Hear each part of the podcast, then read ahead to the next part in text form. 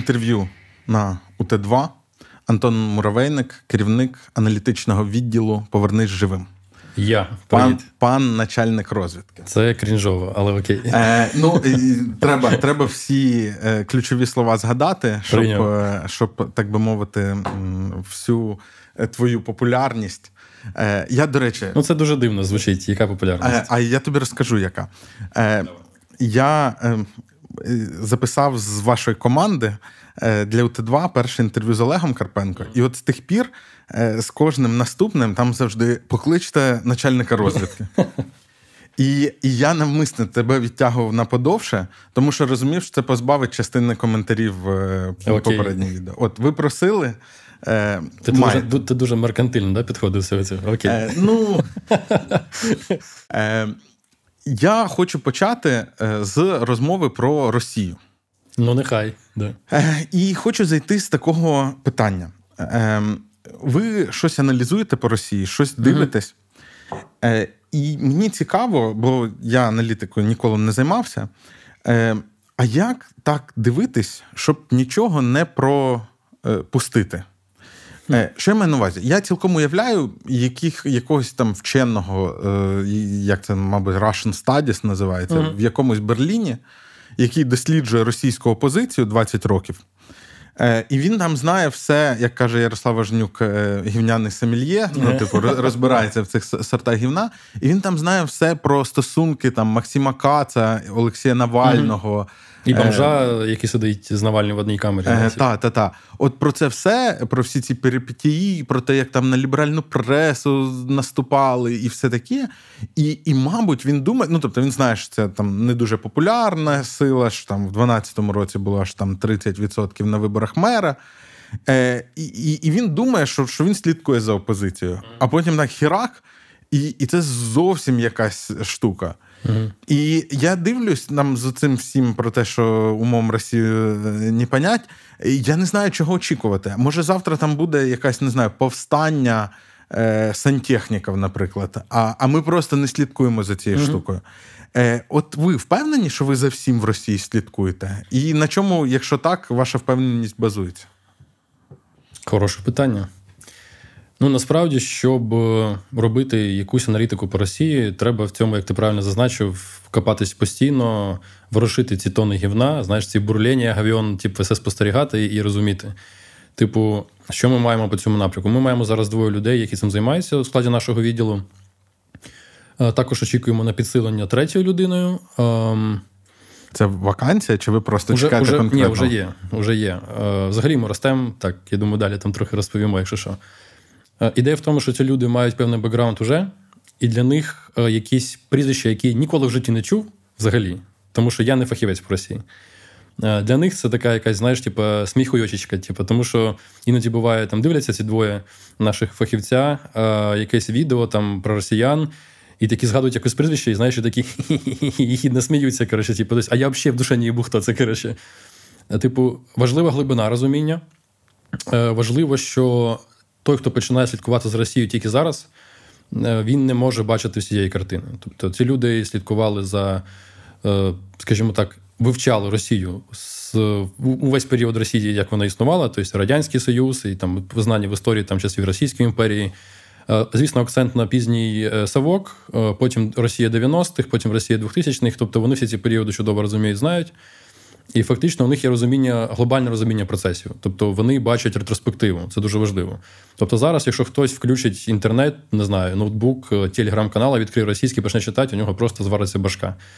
От. А розуміючи, як це працює, які в Телеграмі бувають сітки, одна адміністрація президента, одна ГУГУШ, одна ФСБ. І типу, це все дуже чітко щитується, якщо розуміти, хто що каже, які теми і наративи вкидає. Тобто це все дуже пов'язано насправді.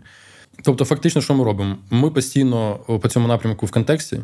Е, і це дуже важливо. Тобто не можна е, сказати, що я вивчаю Росію, там не знаю, вивчав Росію у 2008-му, і тепер от знову мій інтерес до Росії е, з'явився, і я тепер знову почну її вивчати. Це так не працює, тому що частина ресурсу, яка буде затрачена на те, щоб увійти в тему, вона ну, типу, це роки, насправді. Угу. Тобто ці люди і так в контексті, тому вони нам підходять, тому вони у нас працюють. Це типу, найкращі, одні з найкращих людей в Україні по цій темі, насправді. А їх там, ну, умовно, там на пальцях двох рук і зайві і залишиться.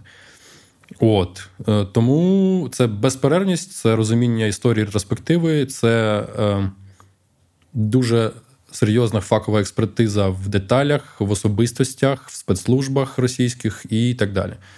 Тобто є розуміння, як воно працює, грубо кажучи. Е, До речі, а от пересічним громадянам, ну яким не байдуже передусім на е, життя і долю нашої країни, е, варто поглядати е, за Росією? Чи це, чи це марна справа? Це насправді скоріше емоційне виснаження угу. буде у людей. Тому що як тільки вони бачать якийсь пост в російському телеграм-каналі і пересилають там його своїм друзям, родичам, і там щось типу вау-ефект якийсь, типу, і вони такі, типу, ну все, тепер Росії точно пизда. Типу, ніхуя. Ем, Ну, типу, якщо це цікаво, чому ні? Е, або якщо ви намагаєтесь розібратись для себе і для вас це хобі, наприклад, то окей. Але за власним прикладом, е, за власним досвідом, це забирає дуже багато ресурсу, реально. Тобто я давно відрікся від того, щоб читати дуже багато інформації, але все одно не вийшло, звісно, але я принаймні відкинув якісь ем, сміттєві там телеграм-канали і так далі. Тому що там у мене один лишився, щоб розуміти, там, що, про що люди говорять, грубо кажучи. Тобто, ідея а в тому... який, якщо не секрет? Секрет. Секрет, зашкварний піздець. Е, е, Моргенштерн. Да, ні, ні, ні. Я, типу, наш український, коротше. А, тобто, наш я, український от, про Росію? Щоб ви зрозуміли, коротше, ні, не про Росію, про нас в основному. Вообще, типу, а, ти маєш на увазі взагалі споживання? Так, так, так. Труха, значить. Ні, фу-фу, ні, це навіть я не скотився. Тобто ідея в тому, що коли у мене з'явились люди, у нас з'явились люди, які займаються Росією, для мене відпала необхідність слідкувати за цим самостійно. Тепер у нас є люди, які цим живуть. Тому я на них покладаюся. Як тільки у мене є якісь питання, я задаю, мені одразу отримує відповідь. Тобто, типу, у мене особисто така потреба відпала, і я їм дуже вдячний за це. От, е, А а вони роблять це кожен день постійно, безперервно, типу, от просто в цьому в цьому гамні. Типу. Е, е, цікаво. Це ж люди, які в твоєму відділі, у них у них є там надбавка в ставці за вредність? Ну, Ми про це жартуємо, да. У них надбавки у них немає. Це просто їх шлях, знаєш. Е, Слухай, а а, а що по джерелам? Е, Знов таки, якщо це не секрет, е, я так розумію, що основна більша частина політичного життя в Росії воно відбувається в телеграм-каналах. Да, І от да. як я це собі уявляю, uh-huh, що uh-huh. треба, ну якщо ти досліджуєш цю тему, то треба бути просто підписаним на все і знати, де чи є, uh-huh, і з цього зчитувати меседжі. Чи, Чи є ще щось? Ну, це насправді один з таких важливих інструментів Телеграм, тому що російський політичний телеграм він доволі специфічний і унікальний. Я вважаю, що я вважаю, що його досліджують недостатньо. Особливо ну, західна публіка взагалі цього не розуміє. Вони, типу, просто хапають якісь окремі повідомлення і такі, типу, їбать, це прям розйоб. Типу. А насправді ти правильно кажеш, це абсолютно ринок політичного телеграму, грубо кажучи, там є свої мережі, як я вже казав. Ми цю тему, до речі, розкрили доволі детально е, в нашому дослідженні по Росії, е, яке називається Трансформація російської державності. Тобто там є окремий блок про політичний телеграм російський, і те, як з ним можна працювати, і як його треба розуміти, і так далі. От е, джерел насправді багато. Частину з них ми не можемо оголошувати, але в основному робота ведеться з відкритими даними насправді.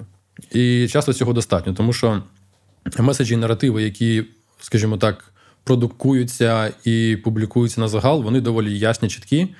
І розуміючи, чия це мережа, чий це телеграм-канал, е, що вони хочуть донести, в якому контексті це зроблено, що важливо. Тобто, само по собі повідомлення може бути там трактовано абсолютно інакше, якщо ти розумієш, про який контекст йдеться, в який це час відбувається. То це дійсно важливо, так. Да.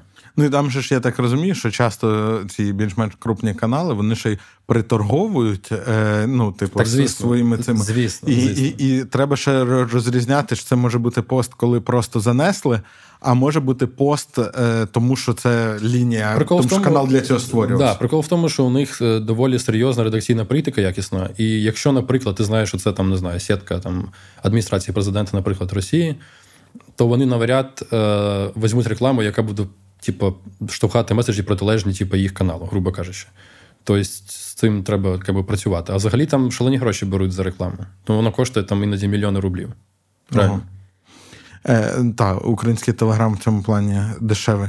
Ну, тому що український телеграм не має такого впливу, як російський, ну, на внутрішнє середовище.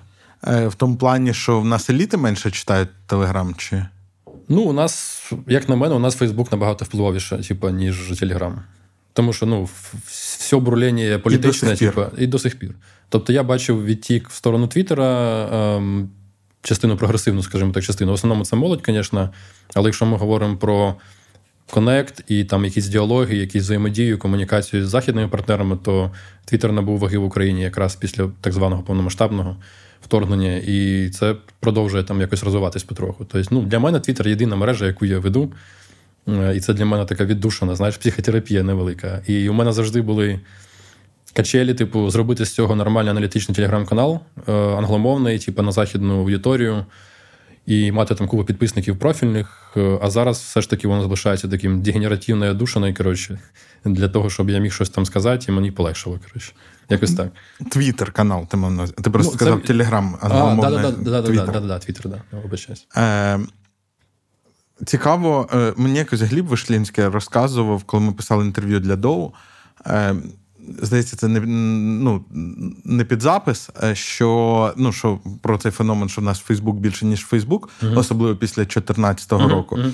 І що він колись робив доповідь там комусь, ну, як презентацію, і, і розказував про те, як у нас там щось змінилось, і у нього був там скріншот, де там умовно депутат пише пост. Е, Міністр в коментарях це підтримує. Uh-huh. Е, Заступник іншого міністра, е, значить, щось йому заперечує. Вони прям там в коментах домовляються, і потім нам через три дні рішення. От ну трохи вже ця штука вона спала в нашому Фейсбуці, але він все одно лишається таким типу майданчиком. Ну, да, Плюс-мінус, да. Е, ну, Фейсбук суб'єктивно з моєї точки зору, після того як я став активним користувачем Твіттера, для мене це виглядає виглядає дуже якоюсь такою, типу, алдовою тусовкою, типу, там, де просто дуже багато умалішених, е, які не про вони не про. Не про конкретику, не про адекватність, не про зваженість рішень. Тобто, звісно, є якісь люди, які типу, конкретні теми просувають, озвучують, і це типу, важливо, бо це працює. Але основна типу, аудиторія дійсно ну скажімо так, немає сенсу її перебування там. Тобто вони тільки накручуються з цього звідси, типу, звісно. Вони не є decision-мейкерами чи стейкхолдерами, типу, вони просто. Споживають цей контент, і це теж як іголка свого, знаєш, свого роду соцмережі. Типу, і ти от не можеш пройти пост, щоб не відкоментити якийсь там пост когось. Хоча це не має жодного сенсу, не має жодного впливу. Тому що там бетаферма на бетафермі, і, власне. І ну, в Твіттері теж, не? В Твіттері теж без бетаферми не обійтись, але в Твіттері це дуже чітко. ну, це дуже явно, прямо набагато сильніше, ніж в Фейсбуці, наприклад. Плюс е, український твіттер, він доволі специфічний насправді. Мені ну, здає, мені так здається. Я типу, я, да, я тільки хотів сказати, що може тобі більше подобається Твіттер, тому що ви стали королями Твіттера. Що таке король е, Твіттера? Ну, Ти знаєш, як хтось жартує верхівка Твіттера. Що таке верхівка Твіттера? Типу, ну, е, Це трохи дивно звучить, якщо Ну, от якщо говорити про умовну там тусовку фонду, угу. у вас у всіх багато підписників. Ну, по-різному. Не. Ну, Для mm-hmm. українського масштабу е, багато підписників. Е, і ви дуже попадаєте в tone of voice е, цього, ну, типу, спілкування. І ну, і, багато, є, і у вас багато активної аудиторії. Mm-hmm. І і комусь іншому там. Е, Ну, як знаєш, це це навіть не про Твіттер, це саме про аудиторію і меч з нею. uh Тому що, от пам'ятаєш, як були часи, коли притула приходив на поплави? uh і він трохи ну, не попадав, як на мене, в цей. Таке було. Е, і ну, що вам просто Твіттер в цьому плані підходить. Але Твіттер, звісно, він класний. Але живий. знову ж, е, ми ж дивимося, давай про цільову, типу, Твіттер це все ж таки більше молодь, переважно. Не тільки, uh-huh. але якщо ми говоримо про український сегмент, це все ж таки, напевно, молодь. О, Не знаю, від так, 16 ти... до 35, знаєш, типу, молодь. Я ще в молоді. В Фейсбуці е, можна як ніби зустріти якихось інших людей. Ну, зовсім інших. Це правда. Е, в Твіттері люблять жартувати, що жарти і теми, які обговорюються в Твіттері, потім виносять в Фейсбук скріншотами десь за тиждень, за два. коротше. Е, ну, десь так воно і є. За це люблю Твіттер, вибач, типу, я трохи додам, що це дуже максимально жива мережа. От, типу, е, я на Твіттер підсів в часи Революції Гідності, звісно, як багато хто, тому що інформація поширювалася максимально швидко, максимально. І це от те, чим він бере. Тобто там навіть є можливість дивитися ленту, типу, не тільки в рекомендаціях, знаєш, типу, а от в хронологічному порядку. І коли щось трапляється, ти вмикаєш хронологічну ленту, і ти бачиш просто все ну, актуальне і типу, максимально достовірне, що це люди, яким ти довіряєш. Ну, типу, для мене це прямо от основна цінність. Е, Посилання на твіттер Антона буде першим в описі Може, до цього треба. відео. От, Підписуйтесь, він інколи пише мудрі, заспокоюючі треди. Не завжди. Я хотів сьогодні Оповісти. написати про ЗС, але передумав. Знаєш, який мем там, де котик лапка, і такий, типу, не треба цього робити. А що по ЗС? Ну, хуйова ситуація. Е, сьогодні ми пишемо в день, коли е, Росія сказала, що їй відомо про плани, що Україна готує теракт на ЗС. О, це Гур сказав. Е, Російський гур? Ні, гур. Ні, наші давно сказали, uh а сьогодні Росія сказала, що це українці готують теракт. Ну ясно, що вони будуть казати, що це ми готуємо теракт. Але при тому, що це насправді під їх контролем з минулого року. Типу... Так, так. Ні, ну просто ще вчора вони цього не говорили. Окей, я, ну сьогодні я бачив заяви офіційні від ГУР, від нашого ГУР, ГУРМОВ, е, головний розвідувальний орган Міністерства оборони України. Вони сказали, що їм відомо, що представники Росатома покидають потроху, типу, ключові представники покидають ЗС хтось виводить там свої сім'ї з Енергодару. Тобто, ну, ця інформація по нашій лінії також пройшла офіційно, публічно, це там я придумав. От. Е, це ну, тривожний дзвоночок. Е, і просто, якщо ми можемо цю тему розвити, я можу в двох словах сказати, що я про це да, думаю, але типа, від цього нікому не легше. Ну окей, факт номер один. Типа, ем, окупована е, Запорізька атомна електростанція це один з найбільших е, інструментів шантажу світового рівня в руках Росії станом на зараз. Е, найбільша в Європі атомна електростанція, шість е, блоків під контролем росіян, які взяли її силою, перетворили фактично в воєнний об'єкт, розмістили там зброю і по різним даним вибухівку біля реакторів. Ну, це, типу, це порушення взагалі всіх норм правил і ну, взагалі всього, що можна було придумати, там Росія порушила.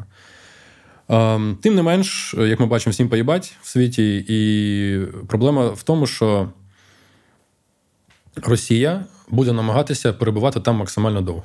Максимально довго в будь-якому форматі. Тобто мова йде про те, що навіть якщо бойові дії докотяться якимось чином до Енергодару, вони будуть там сидіти і кричати в ООН, типу, що нас бомблять, наш об'єкт під атакою, і знову ж таки будь-які аварійні ситуації, або що вони, звісно ж, будуть скидати на нас, тому що ну, тому що такий у них шлях. І як ми бачимо, на Захід це працює. Тому що коли підірвали Каховську ГЕС, росіяни, звісно, то на Заході люди не були впевнені, що це що це Росія зробила.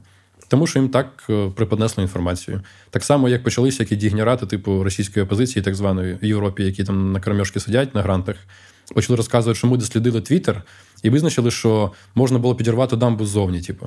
І ми прямо піздець чуйка впевнені, що ну, типу, ідіотізм повний, розумієш? І проблема в тому, що з Енергодаром буде так само. Щоб там не сталося, всі почнуть кричати: а знаєш, хто голосніше кричить, того і чують. А Росія, на жаль, кричить голосніше, особливо на Захід. І це має результат. І відповідно, у нас є інформація, що вони намагалися використовувати е, ЗАЕС для торгів на міжнародній арені для виторгування для себе певних е, умов. Типа ми залишимо ЗАЕС, а ви нам. А ви нам то, що я не можу казати, грубо кажучи, але там суттєва була штука дуже. Тобто, ну вони фактично шантажують світ, і це, типу, окей, не секрет взагалі ні разу. Але якщо ми забираємо факт шантажу, і, наприклад, що вони з цим примиряться з тим, що вони не будуть більше шантажувати, їм взагалі нічого не заважає зробити там аварійну ситуацію. От взагалі.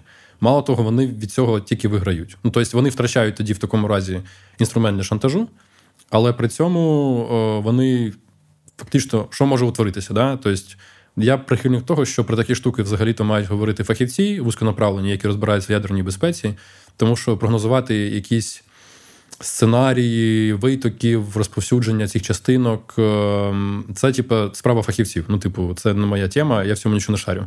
Єдине, що я можу дивитися на кейси, які були там, умовно, в Чорнобилі або в Фукусімі, да, і побачити, як це повпливало на зовнішнє середовище. Тобто мова йде про те, що може бути утворена певна у разі аварійної ситуації, може бути утворена певна зона відчуження. Ем, це може так чи інакше призвести до призупинення або заморожування бойових дій на цьому напрямку з зрозумілих причин. Е, відповідно, це буде означати, що частина півдня залишиться ще на якийсь час, а можливо і на довгий час під Росією, так само і Крим, власне. А Азовське море залишиться внутрішнім морем Росії теж. Відповідно, це для нас взагалі ніхуя не хорошо з усіх боків. Плюс, якщо буде навіть якийсь мінімальний виток е, доведений, відповідно, скажи мені, хто буде купувати зерно України, у якій uh був ядерний виток? Типу. Ну і по питання, якій ціні? Питання відкрите, і по якій ціні, типу, і які вимоги будуть ставитись для перевірки е, цього зерна, там інших агрокультур і так далі. Тобто мова йде про те, що так чи інакше їм це вигідно. Типу, ну, якщо ми не говоримо, якщо вони типу, погодяться піти від інструменту шантажу, то їм нічого не заважає е, зробити там аварійну ситуацію. Правильно. Е, я минулого року, коли ем, комусь розказував про поплаву, завжди кидав випуск. Ну, завжди, там протягом місяця uh-huh. кидав випуск, ем, який був в один з перших днів. Е, коли були там. Початок захоплення ЗАЕС. Uh-huh. Я я не знаю, коли точно там було захоплено, але тоді моментально дуже багато було повідомлень про те, що е, обстріли, е, уже виток, уже щось uh-huh, і так uh-huh. далі.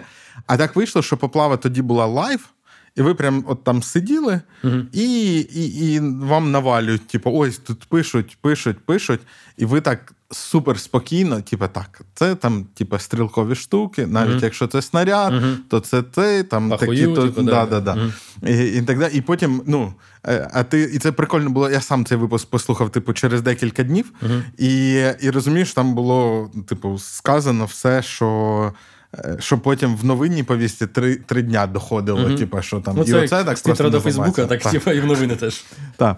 Е, але е, але от в останньому інтерв'ю Тараса Миколаївича для Доу, яке ми записували, він сказав, це ж ми до Каховки записували, і він сказав, що а я не бачу, типу, чого б Росія щось могла не зробити. Так, про це мова. Про це мова. Поки що вона зробила все. Е, і тут я, звісно, бачу певний розкол між е, фондом Поверни живим та Огуром. Тому що Буданов то каже, що Тому що ми ніяк застосування... не з ними все окей. Да. Ні, Я маю на увазі, що що Буданов каже, що застосування тактичної ядерки не буде. Типу, забояться вони. А Тарас Миколаєвич каже, що чуваки, а що ці Чому хлопці ні? ще да. не не робили? Чому ні? Ти до кого е, схиляєшся? До безпосереднього керівника чи посередньо? Ну, я слухаю, я маю свою думку, я вільна людина, я українець. Давай. Е, але тут я підтримую Тараса Миколаївича, звісно, тому що дійсно от немає причин, чому вони це не зроблять. Реально. Тобто вони тобто для них вигідніше тримати це, звісно, як інструмент шантажу, але як тільки у них е, або виникне ситуація, коли вони не зможуть більше контролювати її, або що, я не бачу причин, чому вони цього не зроблять. Світ реагує дуже аморфно, типу, реально. Ми бачили це по Каховській ГЕС. Ми бачили це ну, по всьому. Взагалі-то вони захопили наші дві атомні електростанції, якщо ви пам'ятаєте за весь час, тобто і Чорнобильську, і Запорізьку. Більше того, вони ж там в Запорізькій, це, звісно, до розмови, що про це мають говорити експерти, але вони ж там міняють ядерне паливо на своє, бо там вони були вже якісь ну, ці твели переведені факт на в тому, що вони порушили всі можливі правила, які тільки можна, типу, міжнародні, і по ядерній безпеці, і воєнні в такому в тому числі. Тут фішка в чому? Ми про це часто говоримо з нашим старшим аналітиком по воєнному напрямку Миколою Білісковим. Е, він завжди каже: дивись, вони зараз воюють в конвенційному вимірі. Конвенційному це означає, що це зброя, яка не є зброєю масового враження, грубо кажучи, тобто це якісь класичні бойові дії, без застосування ядерного озброєння і так далі. Е, вони завжди тільки погрожували цим неконвенційним виміром, відповідно, застосуванням ядерної зброї там, і так далі, там тактичної і стратегічної, і так далі. І прикол в тому, що зараз момент, коли вони всі конвенційні заходи вже застосували. Ну реально, от тупо все коротше, окрім біологічної, напевно, що хімічна була. Так біологічна це ж теж не конвенційна, мабуть. Так, е, да, да. Ну тобто, от біологічної не було, ядерної не було, грубо кажучи. І і все. І відповідно, вони зараз, у них може бути проміжковий етап, це от ядерна катастрофа, так чи інакше, або аварійна ситуація. Тобто, типу, знову ж це ж знову шантаж. Ті чудово розуміють, що виходить як? Що ми, як країна, чий об'єкт захватили, теоретично, з точки зору е, якогось там західного експерта, ми не маємо права намагатися силою забрати назад цей об'єкт. Ну тому що бойові дії на цьому об'єкті заборонені. Це така скользька тема, я зараз вийшов. Але прикол в тому, що, типу, схуялі. Типу, я розумію, що має типу, бути спочатку сформована міжнародна підтримка на цю тему. Тобто це не робиться просто так. Але бляха, ну, типу, come on. Уявіть, що хтось захопив, не знаю, в Німеччині або в Штатах ядерну електростанцію. То що ви будете з цим робити? Просто жити далі, типу, і вам буде окей, що а, терористи. Бо не можна в домике. Ну да, типу, не можна, все, клас, типу. Ну, типу, до них такого не доходить. І відповідно зараз ми на етапі, де конвенційний вимір, вони вже вичерпали всі свої ресурси, фактично, і вони просто там якось по інерції тянуть цей типу, рівень напруги. Але фактично засоби конвенційні закінчилися. відповідно, зараз вони актуалізували, якщо ти бачив, у них статті пішли останній тиждень-два. про те, що вони мусять, не то, що можуть, а мусять застосувати ядерне озброєння, причому не тільки по Україні, а й по нашим західним партнерам. Угу. І що це типу єдиний вибір, типу, як ми можемо, як вони типу, можуть не програти е, війну. Хоча, типу, ЖСВО, да?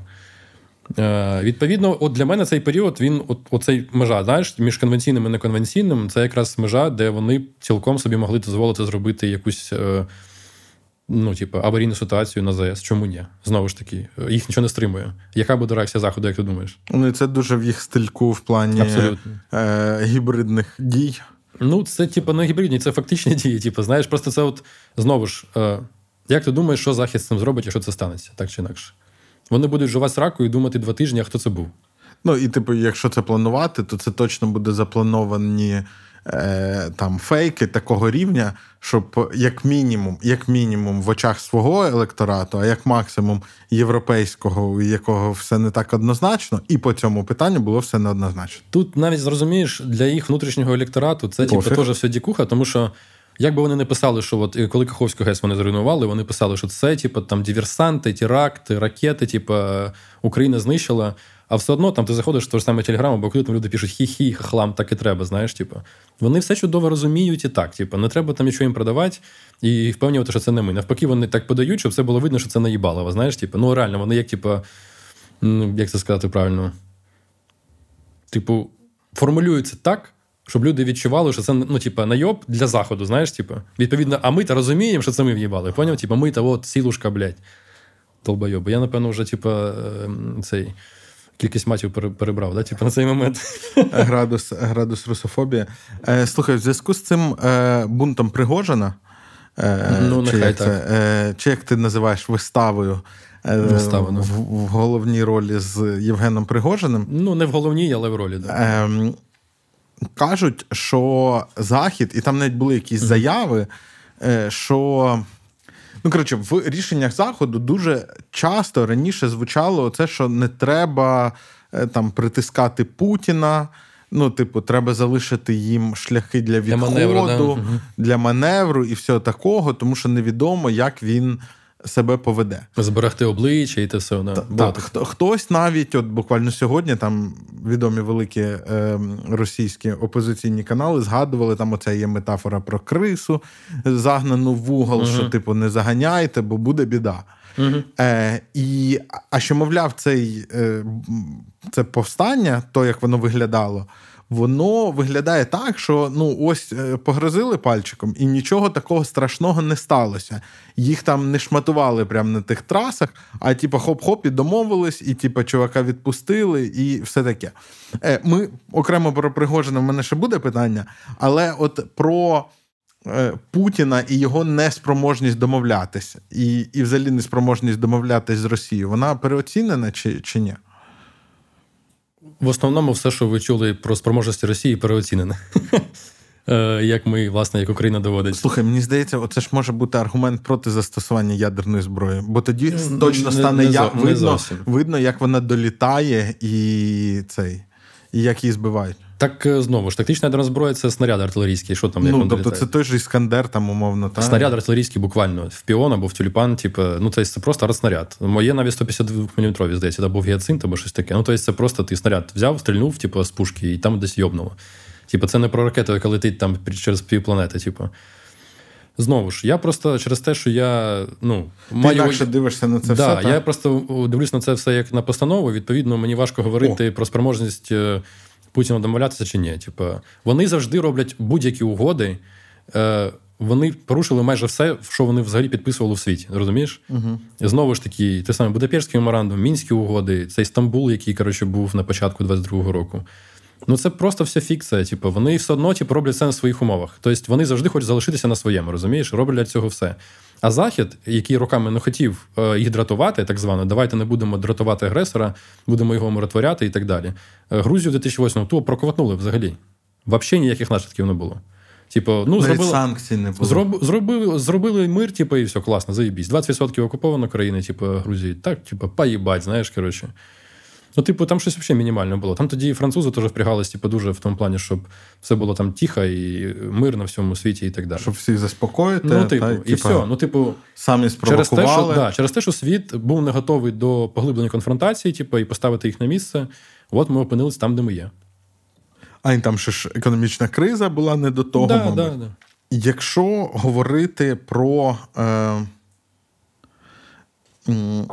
Зараз, е, вибачте, глядачі, я я буду довго задавати питання. Е, е, Якщо говорити про це повстання Пригожина. Так зване повстання Пригожина. Так зване повстання Пригожина. Е, мені перше, що що я хотів би відмітити, мені здається, наші е, класно зреагували. Е, Що я маю на увазі? Е, Це заява полку Костуся Каліновського. Uh-huh що типу пора Білорусь брати в це. Тому що ну чому мені здається, що це класна е, реакція? Тому що ну, якщо в Росії справді двіжуха, то е, якби завести Тихановську на престол, якщо за, за одно, якщо е, заодно. Е, Заодно отримати що там тактичну ядерну зброю, ну він він, що називається. Е, Але, от, ну, типу, оці рухи, та, що вони там заяви, там Тихановська щось сказала, ці сказали, а ці ж, між іншим, е, військовослужбовці Збройних сил України. Тобто, я думаю, що це, мабуть, якось було погоджено. Це до того, що мені здається, що наше військово-політичне керівництво розглядало, що ніби там по-справжньому це може бути. Давай Прокоментуй цю по, частину. По чесноку. Я не можу це коментувати. uh Я тільки скажу, що, по-перше, Тихановська ніхто. Тихановська ні, а полк Костуся Канліна. Ну, вони військовослужбовці Збройних сил України. Найбільше. Ну, станом на зараз. Да, вони громадяни Республіки Білорусь, і за ними, можливо, і не тільки за ними, чого тільки ми про них говоримо. Типу, багато є Білорусі. білорусів в наших військах в різних структурах, е, і це як вони фактично потім складуть майбутнє Республіки Білорусь. Е, я думаю, що ми до цього якось дійдемо. Але давай ми не будемо про заяву окремо взятих осіб. Uh-huh. Типу, це це може дуже сильно викрилювати реальну картинку, типу, і так далі. Е, От е, і далі. Е, Мені здавалось, коли я дивився це в прямому ефірі, мені здавалось, що це все по-справжньому. Е, Потім я почув твою думку про про те, що це все постанова. І е, і я подумав, що е, що є от такі тривожні для мене, як зовнішнього глядача, тривожні дзвоники що дуже швидко домовились. І домовились дуже в складній конструкції. Що я маю на увазі? Оце е, е, якби залучення Лукашенка, який з одного боку піднімає на певний рівень Пригожина в цих mm-hmm. переговорах. Е, Типу, Лукашенко, якого по суті армії немає. Ну тобто, я так розумію, що білоруська армія це як українська армія в 2014 році, тільки без зброї в 50 разів менше. Mm, чого, у них багато зброї. Насправді ну а не позабирала рашка? Ні, ну не щось по... зі зберігання позабирала, а штатні бригади укомплектовані все як ну, Тобто положено. просто в 50 разів менше, чи в 20? Ну що 50? У них там загальні збройні сили, там 40 заком, здається, із них сухопутка десь 1020. Типу, ну там спецпризначенців, так званих їх, у них е, десантники називаються спецпризначенцями ССО. А їх там тисяч, не знаю, там бригади дві десантно я вже не пам'ятаю. Коротше, тобто там за 10 тисяч точно, типу, спецпризначенців. Ну, типу, нормально, ну, армія. Ну, як би там не було, це армія. Реальна армія, типу, з генштабом і так далі. От. І оце все дуже швидко про, про ну, але вони не супер. Е, ну, вони не мають бойового досвіду. Вони так. не мають бойового досвіду. Тобто, взагалі. відносно Збройних сил України, вони ну прям не дуже серйозна армія. Ну, якщо не рахувати ще російську армію, яка з ними, типу, так, то, так. Е, І і тут, якби в момент там одним там декількома дзвінками розрулюється, що там Пригожин зберігає угу. своє одні місце. туди, інші сюди. Коротше, е, Лукашенко отримує підсилення ну своєї угу. армії явно. Е, а Путін де-факто окуповує Білорусь е, ще й вагнерівцями. Хоча там і так військ достатньо. Хоча там і так достатньо. Але це якось так вже зовсім, мені здається. І от я бачу оці аргументи за mm те, що це постанова. Е, Ти в поплаві сказав, що це там перший акт е, спланованої штуки, а потім спланованою штукою назвав транзит влади. І я от взагалі, ну, типу, якщо ми віримо, що Путін за, стоїть і за за все смикає, чи там ну, колективний Путін, умовно, mm. е, то який тоді транзит влади? Тому що зміна Путіна не означає зміну режиму. Розумієш, типу, чому прикол? У них сформувався натуральний режим, з усіма зв'язками, взаємозв'язками владою, конкуруючими структурами і так далі. Але це режим. І це ситуація, коли, типу, навіть якщо Путіна рано чи пізно, ти сам розумієш, типу, він просто від старості здохне рано чи пізно. Типу, тобто зміна буде. Це питання часу і тому, як воно буде. Звісно, що в їх інтересах провести транзит максимально контрольовано. Знову ж у них мають бути вибори в березні 24-го, здається. Там чи вони будуть їх робити, чи ні, це вже інше питання. Але, типа. В березні 24-го ти маєш на увазі вибори, які президентські? Президента, ага. да, якщо не помиляюсь, президента. А восени місцеві. Ну, може бути, я не пам'ятаю, якщо чесно. Це питання до наших фахівців в Росії. Немає необхідності тримати це в голові ага. клас. Ем, Тобто, ідея в тому, що да, це може бути одним з етапів, типу, прощупування на предмет стійкості режиму зараз, типу, і можливо підготовка транзиту, щоб вивести нових людей, нові прізвища, типу, в топ. Тому що вони насправді є, про них просто не говорять. Як типу, я казав на ефірі. Дьоміна. Е, Дюмін, да, типу, Мантуров і так далі. Тобто, ну коротше, ідея в тому, що. Дюмін, є... до речі, це теж колишній охоронець Путіна. Із ФСО, здається, да, він. Е, плюс він, здається, був за міністра оборони. Якщо не помиляюсь. Нам хороша кар'єра у охоронців. Тіп заряжений, коротше, і прикол в тому, що ну, всі, хто слідкують, вони ці прізвище давно чудово знають, і за ним ну, пристально, типу, знаєш, глядять. Е, а у нас от фактично в ЗМІ він підсвітився нормально тільки в цей раз. Зараз. І це ж не просто так теж. Типу, тобто, можете спостерігати, які була інформація по Діміну, що він робив в цей час, типу, яка була його роль. Ну, типу, це не просто так, коротше, отак. Е, і тому я кажу, що Пригожин в цьому всьому це просто один з, і аж ніяк на номер один, на номер два, на номер три навіть. Тобто, це просто є група людей. Е, які роблять щось, і, скоріше за все, за погодження всіх. скажімо так. Е, за погодження всіх, але нахіра? Ну, типу, щоб що? Щоб з'явились нові герої? Ну, бо дивись, бо від такої штуки, ну там же ж купа там кредитні рейтинги, ну, якщо Росії хтось mm-hmm. дає в борг, летять е, кудись. Інвестиційний клімат, е, я не знаю, ну, типу, да. купа проблем з цього. Це ж ну, не просто так.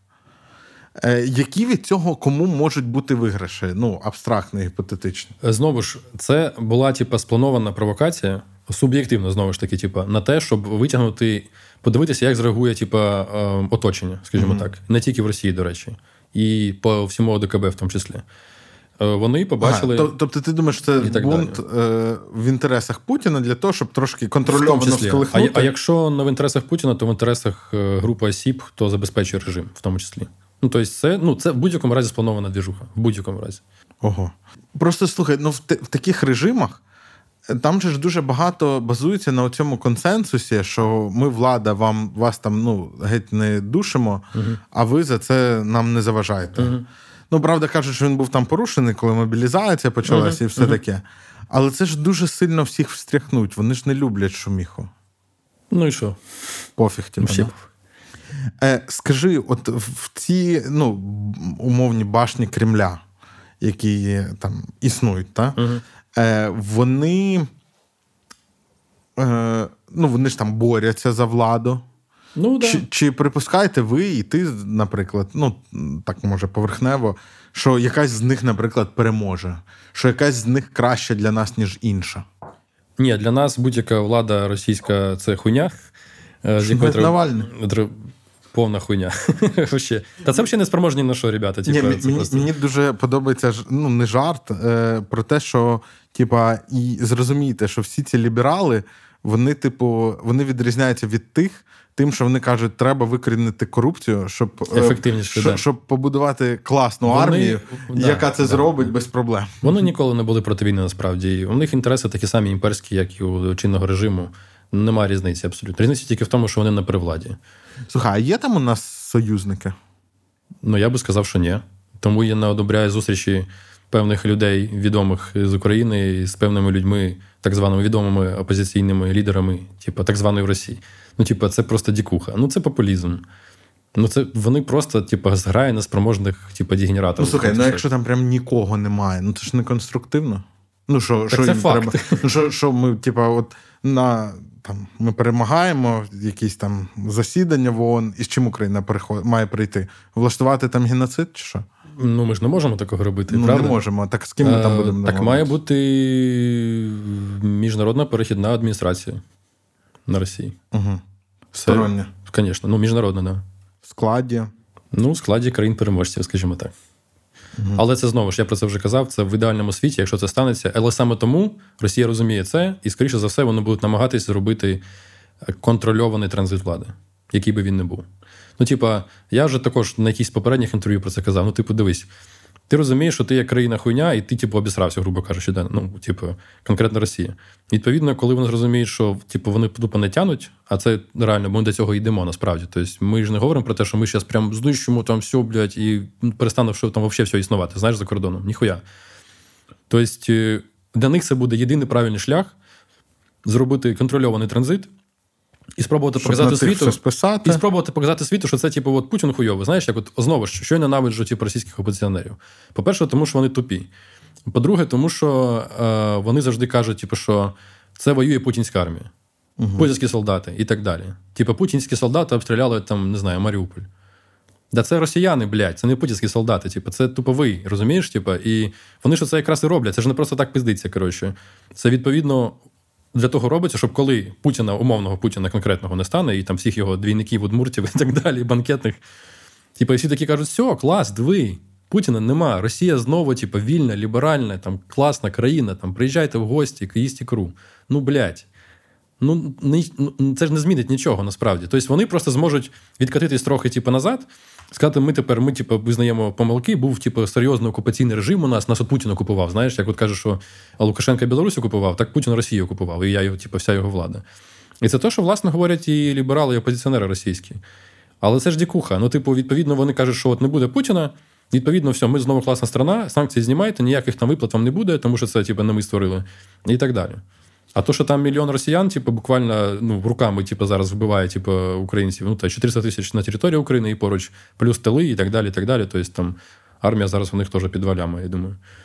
Е, ми, до речі, на цьому каналі е, послідовно, ну ми це я з Єгорем пару випусків про це говорив. Що е, це, е, що білоруси, що не дуже правильно чмирити білорусів, так як росіян. Ну так Тому я що, так і не роблю. Да. По-перше, вони е, ну, воюють за нас в набагато uh-huh. більшій кількості. Uh-huh. А по-друге, ну нам все одно ж треба з кимось дружити, як мінімум, проти Росії. О, Колись у нас був подкаст теж в рамках поплави, здається. Ну да, в рамках поплави. Ми записували на коли? студії звукозапису. Ще, типу, коли ця проблема була актуальною з минулого року, там осінь, здається, uh-huh. щось таке. Колись говорили про напад в Білорусі? Да, да. І у нас було окремо ефір про Білорусь, і я там якраз казав, що Білорусь це не те саме, що Росія, типу. І відповідно я казав, що ми не можемо ставитися до Білорусі до людей так, як ставимось до росіян. Тому що для мене росіяни умовно винні всі. Про Білорусь я такого сказати не можу. Білорусь, типа, і я покладаю надії на те, що це буде в майбутньому нашим хорошим союзником і другом, з яким ми разом будемо будувати безпеку. Потім, звісно, не про Лукашенко і не от конкретно його режимі. Да. Е, ти от сказав, що як ти сказав, перехідна окупаційна адміністрація? Міжнародна. Міжнародна Міжнародна перехідна адміністрація. Чого окупаційна? Ага. Ну так це ж треба буде окупувати ну, Росію. І хуй з ними. Це вже деталі. Да. Е, це оптимістичний сценарій. Це, типа, напевно, найкраще, що може статись. Типу, поняв? Ну, тобто, це ідеальний варіант, якого ніхто не дозволить, скоріше за все. А реалістичний сценарій? Транзит влади. Транзит на їх умовах. Так. так тоді виходить, що реалістичний варіант те, що вони знову всіх наїбуть? Ну, типу. Ну, це найбільш реалістично. Я не кажу, що це найкраще для нас. Це, типа, ну просто заходу це сподобається, поняв? Тому що, ну, дивіться, війни нема, тобто так чи інакше війська вони або виведуть, або ми дожмемо, типа. А по факту, ну все, проблеми на Росії, типу, нема. Вона готова з цим дружити, налагоджувати нові договори, які потім на eBay, знаєш, типу, знову через 10 років і так далі. Але попередньо людей, типу, влаштує, скоріше за все, на заході особливо, тому що о, клас, війни немає. Типу, що тепер? А санкції швидко познімають? Чи як хороше питання? Е, Хороше питання, дивлячись, як піде транзит і на яких умовах воно все закінчиться. Реально. Ну, типу, зараз прогнозувати це дуже складно. Ну, типу, я так розумію, що російська опозиція хоче, щоб е, ну, типу, познімали одразу. Типу, бо ми ж будемо вільною країною, типу, нахуй нам санкції. Ну, типу, а, дікуха. А, цей, а території вони готові позвільняти теж одразу, так? Да? Не факт. Ну, типу, як казав їх е, дегенерат, главний, типу, Навальний, казав, це ж не бутерброд Крим, поняв? Ми просто колись говорили з е, міжнародними, скажімо так, фахівцями, не буду деталізувати, і вони нам задвігали, коротше, там, ну, це професура, типу, американська. І вони нам казали, що типу, блін, ми надіємося типу, на от опозицію російську, Навального, команду. От все це коротше, здорове російське суспільство. Типу, от вони прийдуть до влади, там все буде класно, чисто, і взагалі буде країна майбутнього. І тут я дивлюсь на нашого друга Миколу, а він починає закипати, Микола Білісков. І такий каже: Чуєш, ну, типу, культурно, звісно, я це так передаю. Типу, що. А ти знаєш історію про Навального і бутерброд? Він такий, типу, ні. Він каже, я тобі ще розкажу. Коротше. І ми намагаємося пояснити, типу, на захід в тому числі. Дивіться, чуваки, у Росії є конкретні конкретні імперські амбіції. Буквально. Вони не бачать Україну, ну, типу, своє існування без України вони не бачать. Ну, типу, якщо Україна не існує на їх умовах або в їх е, сфері впливу. Відповідно, вони ну, вони не відмовляться від цього до тих пір, поки це буде можливо.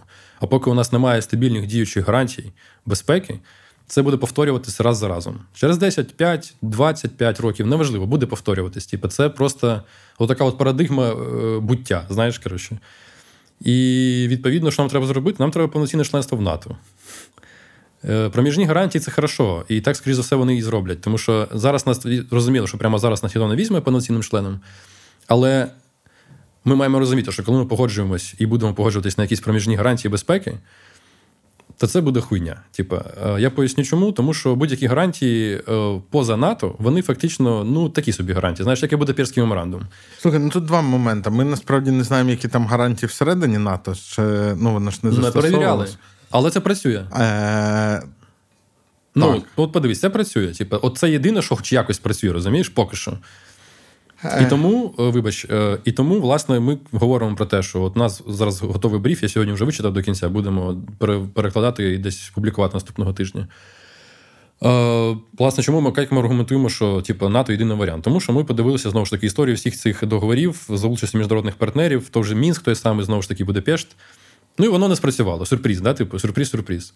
Відповідно, зараз, якщо ми говоримо про підписання гарантій, якихось проміжних, які, типу, як в НАТО, але не зовсім, знаєш, то це ж має ряд загроз. Ну, по-перше, немає жодної гарантії, що коли справа дійде до справи, да, то, власне, оці гарантії, що вони спрацюють. Тому що там передбачається по одному сценарію е, підписання домовленостей з кожною країною окремо, яка є гарантом. Угу. Відповідно, прийде час знову там вписуватись, а вони скажуть: Типа, чмяук, у нас фінансова криза, знову якийсь коронавірус, там чи свіновірус, типу, чи щось таке. Ресурсів немає, вибачте, ви там тримаєтесь, ми тут зараз за свою країну боремось. Типу. І все. І ти їм нічого не скажеш, тому що ну, папір це хорошо, але ще краще хорошо, коли це бумажка про членство в НАТО. Ну, це дійсно, от тупо на історію дивимось і бачимо, що так чи інакше, НАТО поки що найбільш. Це не гарантія безпеки, але типу, це найбільш дієва з гарантій, яка може бути в нашому випадку. Ну, реально. Е, Ну да, тут е, коли коли говорять, що а не факт, що вона спрацює, справа в тому, що якщо конструкція справді хороша.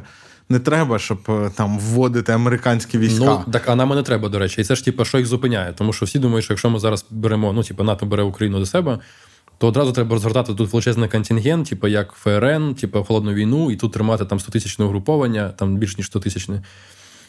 І, типа, ні, ні, не треба, нам цього не треба. Типа, але тут є ну, ще просто загроза. атакамси. Але тут ще є загроза, розумієш? Да, от е, Про перше ми проговорили про те, що гарантії можуть бути не гарантії, насправді проміжні. Ніхто їх насправді не гарантує. А другий момент, що якщо ми беремо гарантії, схожі на ті, що якоби мають бути при членстві в НАТО, то люди будуть казати: так а на що вам тоді НАТО? На що ми будемо знову драконити Росію, брати вас в альянс, якщо коротше, і так гарантії у вас дивіться, наче є на папері, тобто що ви ще хочете? Ну ви ж хотіли гарантії НАТО, от вам гарантії НАТО, тільки поза НАТО, знаєш, типу. І це може насправді бути використано проти нас, і потім нам будуть казати, що чуваки, у вас вже гарантії є, наш вам те НАТО, наша нам знову, типу, якась загроза там війни з Росією і так далі. так далі. Ну, типу, це може бути використано проти нас. Угу. В перспективі. В перспективі тобто, да. умовно зараз можуть дати там, ну там це покоління політичних еліт дати там потрібні гарантії, і і це призведе до потрібного mm результату. Але там потім, через 20 років, коли там будуть зовсім інші люди їх Росія якось інакше корумпує. Це вони може скажуть, бути через рік. Це не так однозначно. Це ну, може так, бути навіть через рік. реально. Через електоральний цикл. Ми не знаємо, що буде в світі творитися через рік. І, типу, а третій момент це то, що Україна потужна держава. Це просто факт, який ми, типу, з великою ціною довели світу. Що ми можемо так чи інакше при підтримці, звісно, але ми можемо самостійно, не запрошуючи інших е, військових, інші контингенти нашої території, можемо протистояти масштабній агресії. І тут дуже тонкий нюанс є. Тому що, раз ми вже занадто заговорили, е, ми їм говоримо, чуваки, нам не треба, щоб ви за нас воювали, насправді.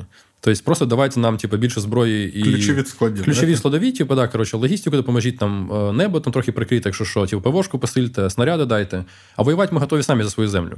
Тобто ми, типу, вас не кличемо за нас воювати. І це з одного боку виглядає як наша перевага. Да? З іншого боку, якщо ми наголошуємо на тому, що ми готові бути членом НАТО, але ми не очікуємо того, що НАТО за нас впишеться, це ставить під загрозу п'яту статтю. Тому що вона, її трактування максимально абстрактне, поняв? І, типу, теоретично, ми в рамках п'ятої статті можемо казати: дивіться, вам не обов'язково за нас вступатись фізично, ага. поняв, військами, солдатами. Просто допомагайте, так як ви зараз робите. А тут напряжуться країни Балтії, наприклад, тому що для них е, це єдина, людей не вистачить. для них це єдина можливість е, протистояти Російській Федерації. А там же ж е, п'ята стаття, вона як здається сформульована, що напад на будь-яку з країн-членів альянсу, угу. кожна країна сприймає угу. як напад на, на себе. Всіх, да. Але знову ж таки, напад на мене не передбачає, що за мене треба обов'язково вписуватися, що сам потужний. Поняв? Ну, да. Мені тільки, типу, молотки подавай до гвозді, знаєш, я буду забивати. Але знову ж, НАТО тримається на тому що теоретично, якщо нападуть на когось з НАТО, всі військами впишуться і будуть воювати за твою країну. Слухай, розумієш? А от ті, хто зараз Україну підтримують е, активно всередині mm-hmm. НАТО, ті ж країни Балтії і Польща. Польща. Балтія взагалі любов просто. А вони а вони готові е, посилати е, контингент людський? Навряд. Як ти думаєш? Навряд. Теж навряд. Так і не треба, в тому та й справа. Нам нам цього не треба, поняв? Нам не да. треба, але. Але вони очікують, що якщо станеться проблема у них схожа на їх кордонах, то, то НАТО надійшло, звісно. Е, Вони мають е, невеликі армії, вони мають великий резервний компонент, що логічно, це економічно виправдано і демографічно виправдано. Може, ми до цього колись прийдемо.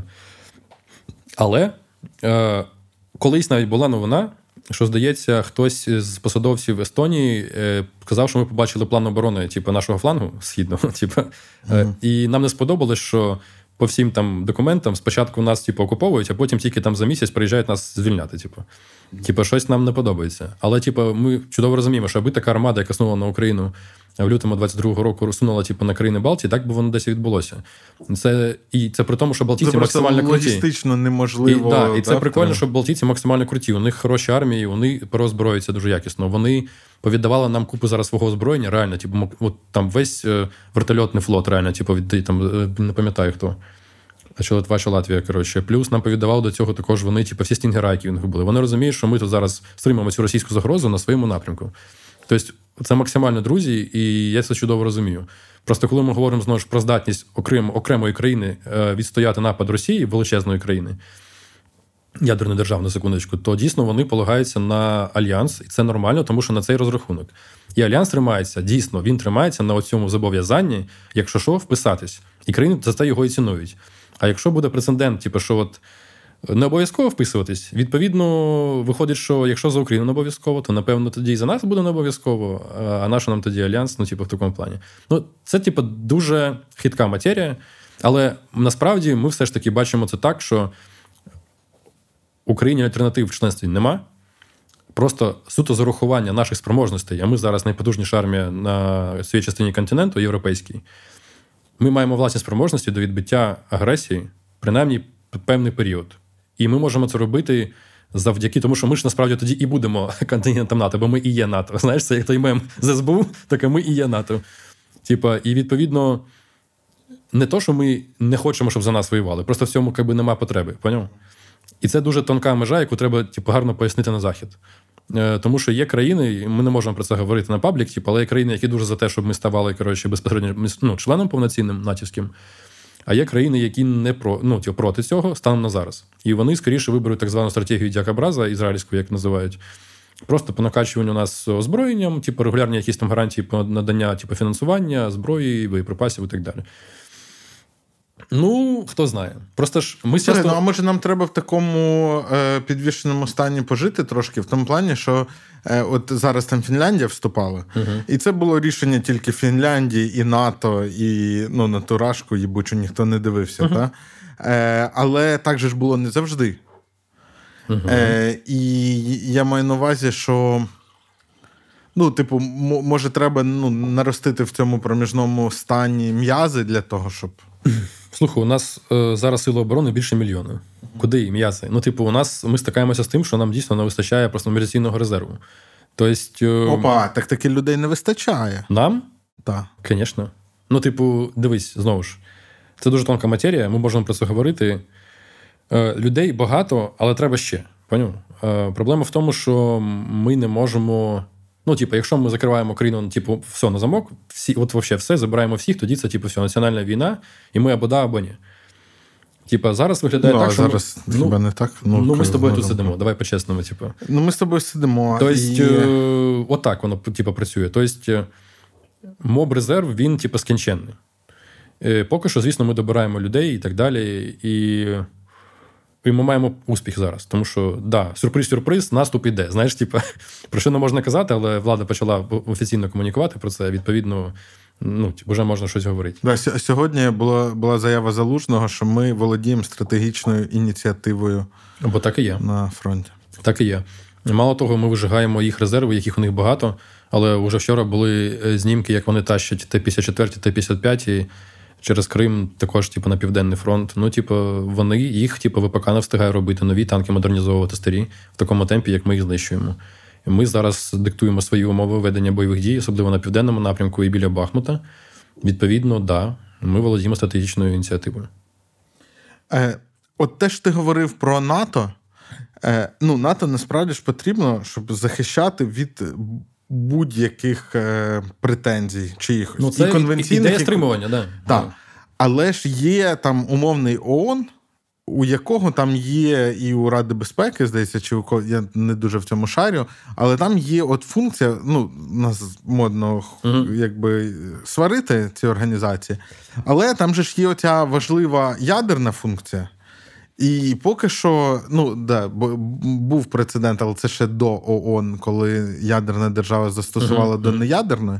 Але по ідеї, там же ж є якісь конвенції, що всі мають гуртом е, надавати, е, як би це.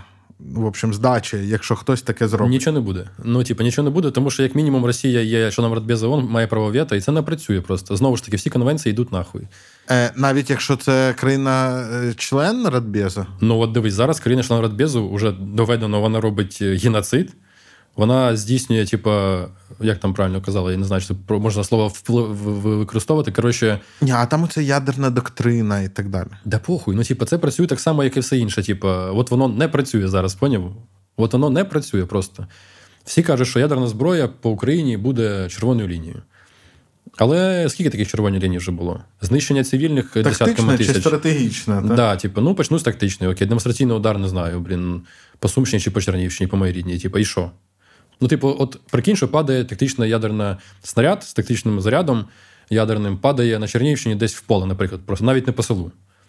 Ну і типу, от вони кажуть, типу, там, остановітесь, блядь, вся хуйня, типу, ми тут взагалі вас знищимо. І що, думаєш, за це за ядерний снаряд в полі хтось буде вон піднімати сраку? Ніхуя. Ну, типу, я розумію, що роками роками ну, да. ядерна зброя залишалася останньою червоною лінією. Поняв? Типу, але ну, навіть якщо вони зараз її перейдуть, мені здається, ніхуя не станеться. Ну да, а, а по Києву вони не шандарах, ну тому що вони це роблять обережно і поступово. Ну, навряд. Я просто не хочу так казати, але якщо вони шандарахнуть по Києву, типу, я боюся, що може ніхуя не статись.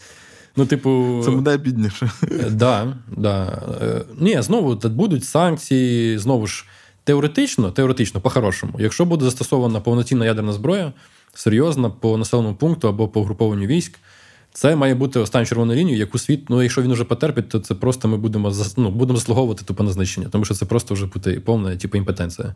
Відповідно, я думаю, що тоді союзники будуть пробувати застосувати конвенційні свої угруповання для того, щоб е, ліквідувати загрозу. Таке може бути.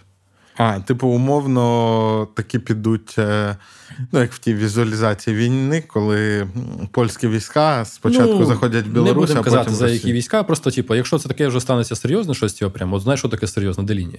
От тобто тактичний ядерний заряд падає в поле в Україні, це типу червона лінія чи ні? Ну, навряд. Ну, давай по-чесному. Ну, типу, ну, скажуть, типу, да, ви тепер ви суперхуйові. Типу.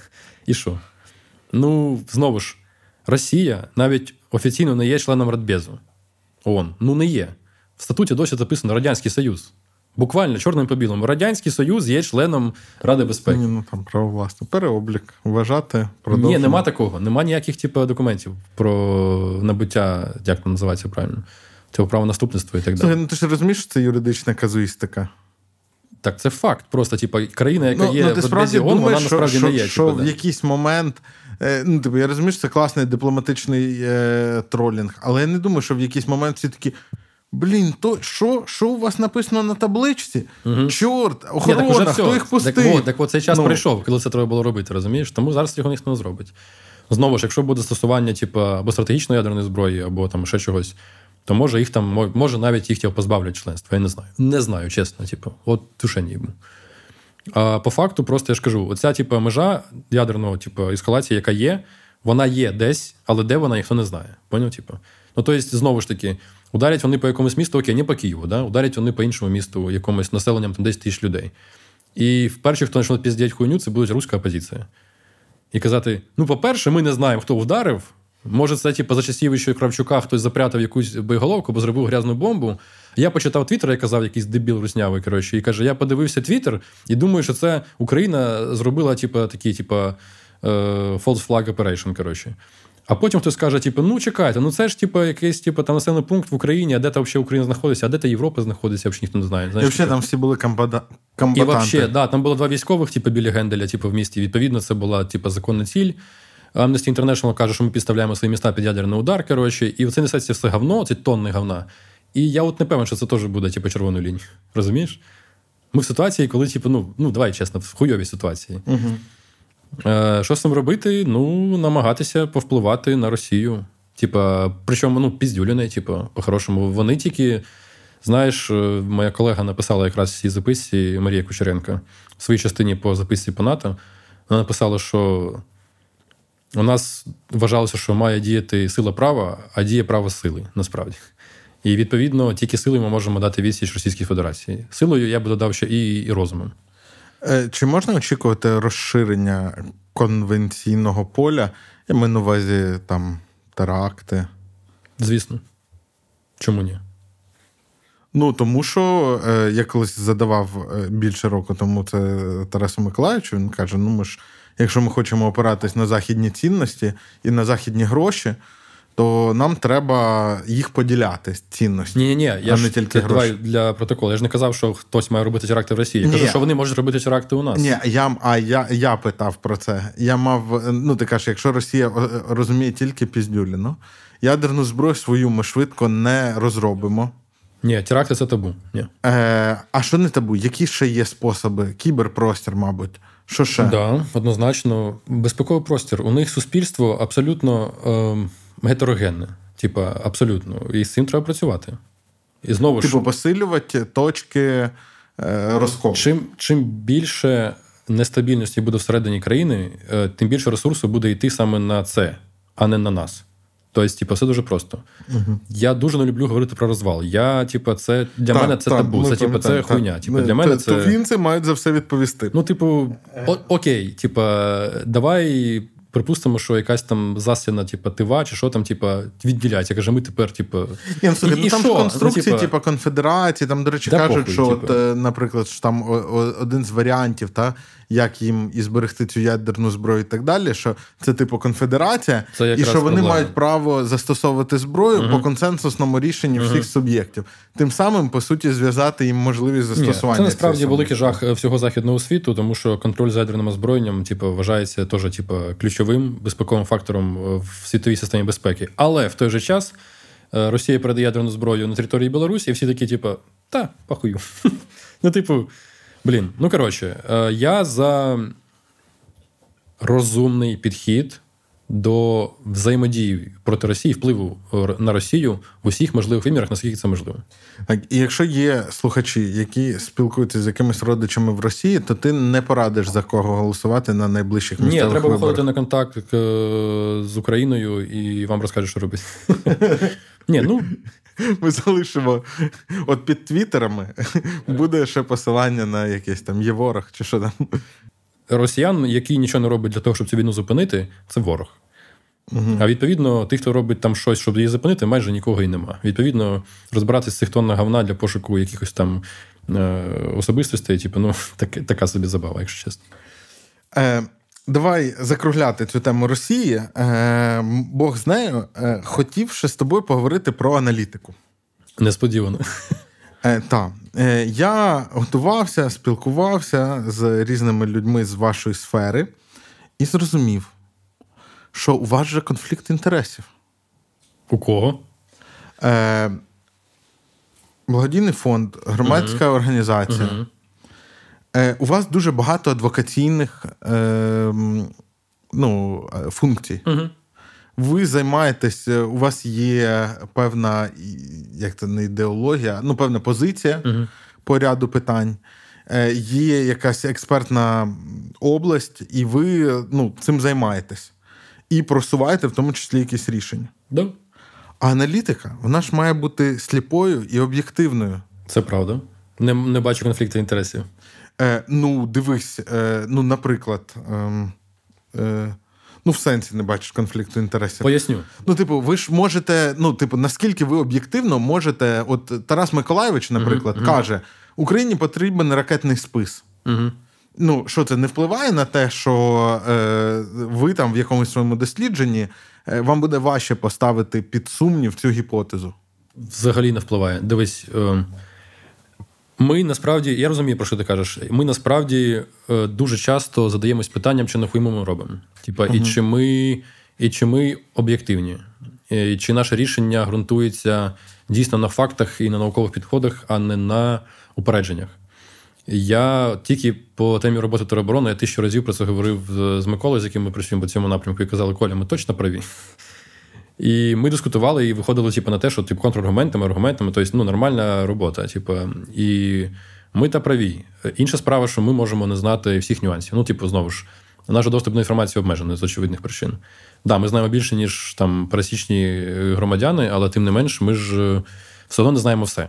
Ну, але ж ви це знаєте, от те, що ви знаєте, ну не, не з рахунок того, що у вас є якийсь спеціальний доступ, а з рахунок здебільшого, ну наскільки я розумію, якихось людських контактів, особ... ну, Е, контакти, свого досвіду. Да, і так да, далі. да, да. Ну, типу, окей, да. І, але прикол в тому, що знову ж таки, в тому ж самому документі по теробороні, який ми плануємо десь публікувати наступного тижня, напевно, бріф по теробороні, по загальному досвіду тероборони за 22 рік. Ми там, наприклад, пишемо, от, на прикладі списа да, ракетного типу, я, наприклад, там пишу, що система, нормальна функціонуюча система національного спротиву в Україні, вона може бути типу, важливішою, ніж ракетний спис, наприклад. Тому що я ну, аргумент теж приводжу, по нам увалили 5 тисяч ракет, і ми від цього типу, ну, не зламалися, скажімо так. А, типу, а люди мають бути готові до оборони. І відповідно для мене це типу, більший е, потенціал для неядерного стримування, ніж ракетна програма, наприклад. Ну, типу. І ну от є аргумент, що ракети не працюють. Ну, типу, ракети працюють, це хорошо, якщо можна знищувати якісь конкретні цілі, командні пункти. Ну, да, вони, якщо вони по Україні не працюють, то по Рашці вони, мабуть, ще гірше можуть Ну, працювати. Це не означає, що нам не треба ракет. Нам треба ракети обов'язково, причому з хорошою дальністю, там на дещо плюс. Але, типу, це ж не панацея. І, типу, і, а панацеї не існує, в принципі. Тобто це має бути комплекс заходів. І то, що ми там говоримо про те, що треба терор розвивати, це не означає, що треба відмовитись від ракетної програми. І навпаки. Е, Хоча по там будуть, можуть бути і інші нюанси, типу, то будемо бачити, коротше. Основна загроза в цьому, я розумію, про що ти кажеш, це підганяти результат дослідження по твоїй, типу, уявленні. Ну, типу, як мені це описали, що така хвороба українських аналітиків, е, це мова була взагалі про, про сектор, так би мовити. Е, роботи в стилі «ща я вам докажу, що я правий. Насправді все набагато гірше. Всі просто працювали раніше. Ну, більшість середовища за гроші просто для грантодавця. Вони просто робили продукт, і всім було, в принципі, плюс-мінус поїбать, що там написано. Головне, що гранти гроші зайшли, ми їх освоїли, типу, поїхали далі. І це набагато страшніше, насправді. Ні, так до речі, грантові гроші вони ж часто е, просувають ну, якісь гранти, це ж якихось організацій, які просувають певні цінності. Ну, от цікавий момент. Наприклад, ми е, дуже довго вже співпрацюємо з фондом відродження, знаєш, типу так звані соросята. За весь Це час. значить так звані, вони самі первозданні. Слухай, е, по факту, Так звані це там якийсь фонд Швеції. Слухай, а за, за весь відродження- час роботи з фондом відродження у нас не було жодного тематичного гранту від них, жодних вимог по темам. Е, Ми брали фінансування від них е, на інституційне зростання. Відповідно, і ми в заявки самі писали теми, які ми хочемо, вони їх приймали, і все. Так само і зараз. А, е, Тобто нам не диктували умови взагалі, ну жодним чином. Е, Слухай, а як системно вирішити оцю проблему? Ну тобто, окей, фонд відродження молодці не диктували, але ну багато ж е, організації, які дають гранти, вони ну мають якусь повістку. Так, е, да, вони тематичні, часто знову ж таки багато грошей даються на антикорупцію, на гендер, на не знаю на що, на якісь там екологію. І тоді ти розумієш, що якщо ти, ну, типу, у тебе тематика екологія, то відповідно ти будеш працювати в сфері екології, типу, ну, тому що тобі гроші не дадуть. В тому прикол. Ну, да. І з цим проблема нашого сектору аналітики безпекового, тому що на це гроші доволі тяжко дають. А хто має давати на це гроші? Держава. По-хорошому, держава. Ну, типу, знову ж таки, аналітичні центри в Америці працюють так, що вони всі, типу, non-government, але при цьому вони всі так чи інакше, типу, працюють на уряд в інтересах уряду. І це окей. Тобто, тобто уряд замовляє у non-government? незалежну аналітику, якраз для того, щоб не викривлювати типу, результат. Тому що система сама себе оцінювати може дуже погано. Ми це бачили, як це робить вертикаль там МПЗ, наприклад, в Збройних силах ще до 22-го року ми там спілкувалися. Ми ж проводили дослідження, власне, по кадровій проблемі. І результати наші розійшлися, да? скажімо так, незалежної організації і вертикалі, яка займалася цим середньо. Бо вони займалися зашибіся. Ну, а... тому що треба було показати, що все хорошо. Типу, і от показали. Е, МПЗ це морально морально забезпечення. Колишні замполіти. Ну, типу, да. Е, ну, це, е, І і оце насичення державою НГОшок дослідницьких, це виглядає, от як Єгор мені якось сказав, що типу, коли в якомусь племені там в Африці стається проблема, то вони просто гортають довідник. І на мінус 10-му поверсі знаходять там групу людей, які 20 років да. вивчали саме їх. Да, але от і і це типу, і це правильний підхід, тому що держава не має розбудовувати такий величезний апарат, аналітичний, наприклад. Ну тому що, типу, це складно в межах держави структури зробити, бо це дуже забюрократизована вертикаль. І там, типу, ну, проблема з цим. І там багато профанації тоді виникає. Так, точно. Типу, плюс знову ж таки, оця зайва бюрократія, процеси і процедури недосконалі. Відповідно, часто там просто всі скачуються до процесу заради процесу, а не про зміст.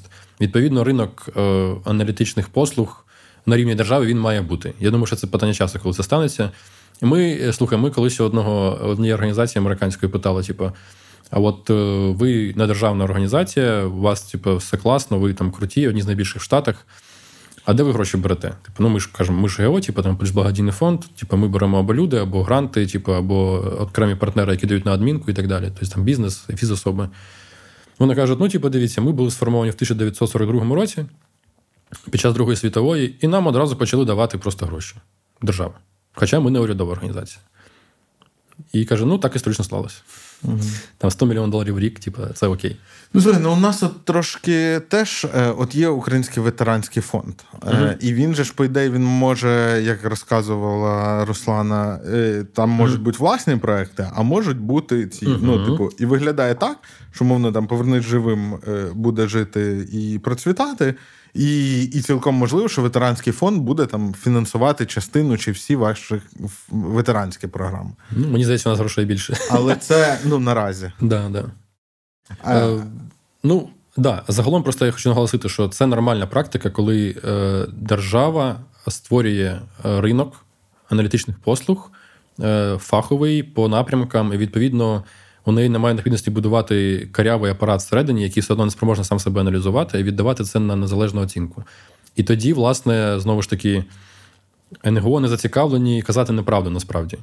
Ну, типу, навпаки, uh вони більше хайпу піднімуть, наприклад, е, якщо це публічна інформація, або зможуть вказати їм на якісь помилки, якщо це типу, інформація закрита. Ну, принаймні, ті, хто працюють, типу, по-чесному. Ну, але ж по ідеї, хайп це ж не задача аналітиків. Це не задача. Це задача. Тому ну, у нас багато роботи закрита, і ми про неї не звітуємо. От як я розумію, що ну, типу, це по ідеї має бути як? Типу, аналітичний центр. Він займається аналітикою і просто дає результати, там підтверджує, чи там генерує гіпотези, якісь і, і так далі.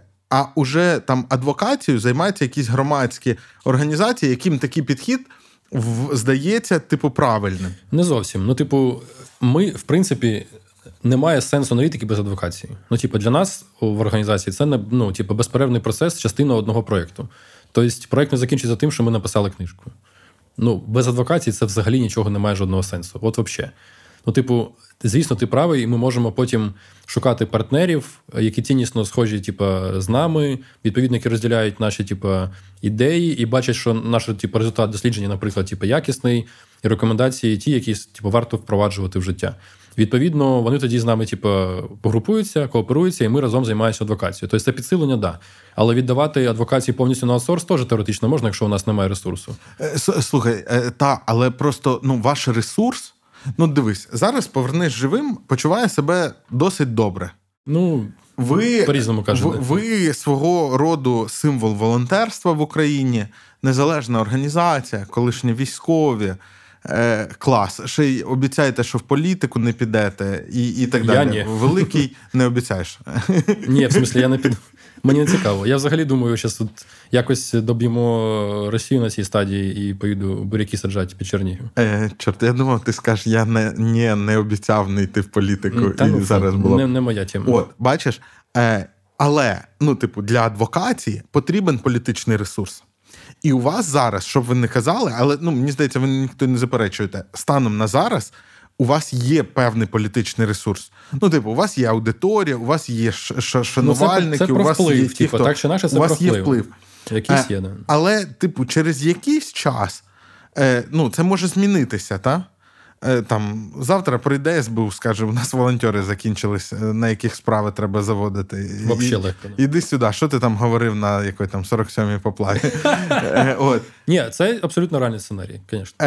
І або там, ну коротше, всяке може статись. Да? Хтось зійде з розуму. Тарас Миколаївич зійде з розуму, піде в партію Батьківщина. Та, Я і, перший. І, і... Зійду з розуму.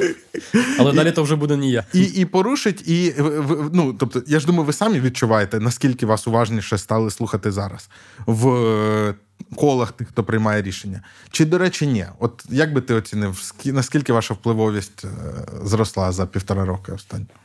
Я би не став про це дискутувати зараз, е, тому що це може бути чутлива штука.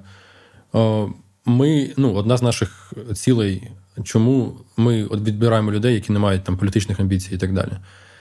Тому що це важливий репутаційний момент. Один з ключових насправді в нашій роботі. І ми колись розбирали таку історію ще на попередній стратсесії. У нас там розріг стратегування відбувається завжди.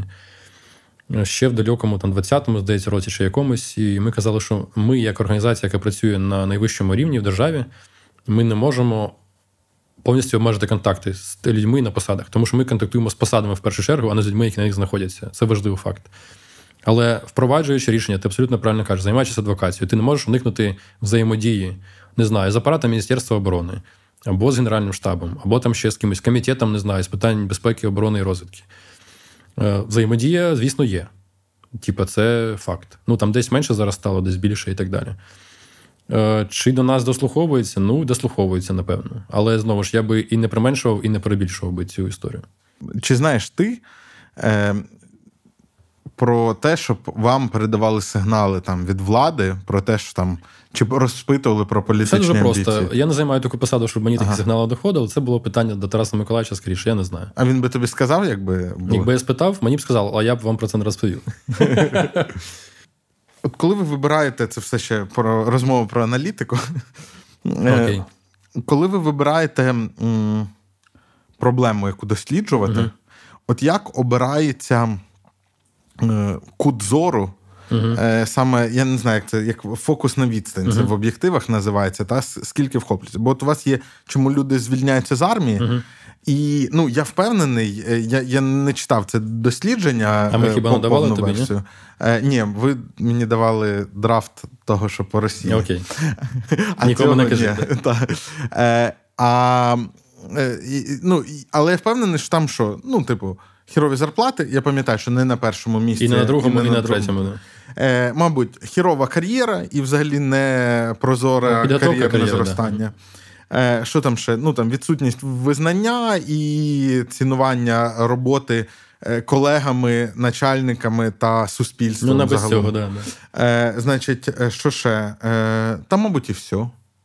Забезпечення якесь, типу, е, ну. Ми насправді вийшли на праці. тоді на 9 факторів ключових. Е, ми скоро це дослідження публікуємо на загал. Уже там немає нічого таємного, просто скоріше навпаки. Зараз важливо показати, що проблеми нікуди не зникли, і так чи інакше, в поствоєнний етап або міжвоєнний етап ці конфлікти і проблеми вилізуть знову на на загал і так далі. Так от, я розумію, що ти питаєш. Тому що ти питаєш, як ми це типу, визначали, як ми до цього підходили. Чому одна проблема не інша? На, на, навіть так. Чому ви вирішили досліджувати, чому люди йдуть з армії, а не чому в нас армія не вау, або не е, чому у нас погано кар'єрний зріст в армії влаштований. Бо це дуже вузько. А чому армія не вау дуже Дивись, широко? Е, насправді це ж робиться як? У нас є дослідження велике, і ми тоді е, працювали плідно там з військово-політичним керівництвом по цьому напрямку. На жаль, потім це вони, до речі, були ініціаторами цього дослідження, але потім, ну, конкретна мова йде про тодішнього начальника Генерального штабу. Але потім, коли він побачив результати, він відмовився з нами виходити на спільну прислуху. Е, Ну окей. Але проблема від цього не зникла. Типу, ви хотіли незалежну оцінку. Я не винуватий, тобто що вона це не сподобалася. Їх замовлення. Їх було. замовлення Все, було. я зрозумів. Безкоштовно, але, типу, їх замовлення, да. І прикол в тому, що задача була показати: ну, це очевидна була проблема. Це е, кадровий голос в Збройних силах. Uh-huh. Багато людей, особливо хто мав досвід е, бойових дій 14, 15, 16 роки, почалася хвиля звільнень велика з 16-17 і поїхало вниз по наклоні. Е, відповідно, ми розуміли, що це не дозволяє українським збройним силам бути на певному рівні боєздатності, і відповідно треба з цим щось робити. А щоб щось з цим робити, треба зрозуміти, чому люди йдуть. Тобто, це був однозначно наслідок чогось. Поняв? І ми зробили більше ста глибинних інтерв'ю з людьми від рівня солдатів до генералів. І таким чином ми згрупували основні причини. Поняв, типу, виокремили. Тобто, це було перше, типу, якісне дослідження спочатку.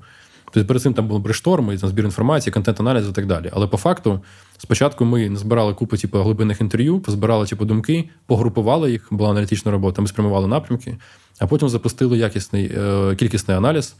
Е, тобто, відповідно, ми робили соцопитування. Угу. Дві тисячі з гаком солдатів, е, не солдатів, е, а солдати, сержанти і офіцери до майора включно. Е, по тому, от по цим уже проблемам. І дали їм, типу, якісь кількісні оцінки. І так сформувалися певні рейтинги, розуміння і так далі. Тобто, у нас не була задача вивести там, не знаю, проблему грошового забезпечення на перше місце. Навпаки, ми собі ставили гіпотезу, що от прямо з формування. Гіпотеза дослідження в тому, що грошове забезпечення не головне насправді. Ага. І в, ага, в результаті це, дослідження. Це така магістральна гіпотеза да, цього дослідження. Да, да, ага. Тому що тоді дискусії довкола Збройних сил зводилися до того, що нашим військовим військовим дуже мало платять, як можна mm-hmm. жити при такі гроші і так далі. Можна. Виявляється, є багато речей, які більш цінні за грошове забезпечення. І там була дуже явна штука така, коли ми говорили про грошове забезпечення військовослужбовців. У нас було питання таке, знаєш, з подвохом. Перше, чи чи заробляє, а чи могли ви заробити більше, ніж в Збройних силах України? І десь третина людей каже, що не змогли б. Тобто вони отримують в армії більше, ніж вони отримували б на гражданці. Але при цьому десь половина чи третина з них сказали, що вони все одно хочуть звільнитись. І це для нас був найбільш критичний показник, тому що дивись, люди готові пожертвувати ну, добробутом сім'ї, родини, на ще діт, менше гроші. На ще менше тільки б з'їбатись, коротше, звідти. Слухай, розумієш? ну це ж е, Олег Карпенко розказував, що це е, стандартна HR-на практика, коли подивіться, до речі, якщо ви не бачили інтерв'ю, тут з'явиться. Інтерв'ю з Олегом з'явиться тут посилання про те, що типу до тебе ставляться хірово там 5 років, а потім, коли підходить цей термін підписання термін, то значить командир отеческий каже, кому ти долбойоб нахуй треба на той гражданки. Угу. Ти і там багато не... хто вірить це, да. От, але це ж і псошка. Прям направлена на, на своїх, да. Це один з типових аргументів. Проблема в тому, що про це говорять не тільки командири, ну, в той період говорили не тільки командири військовослужбовцям, а їх родину теж часто.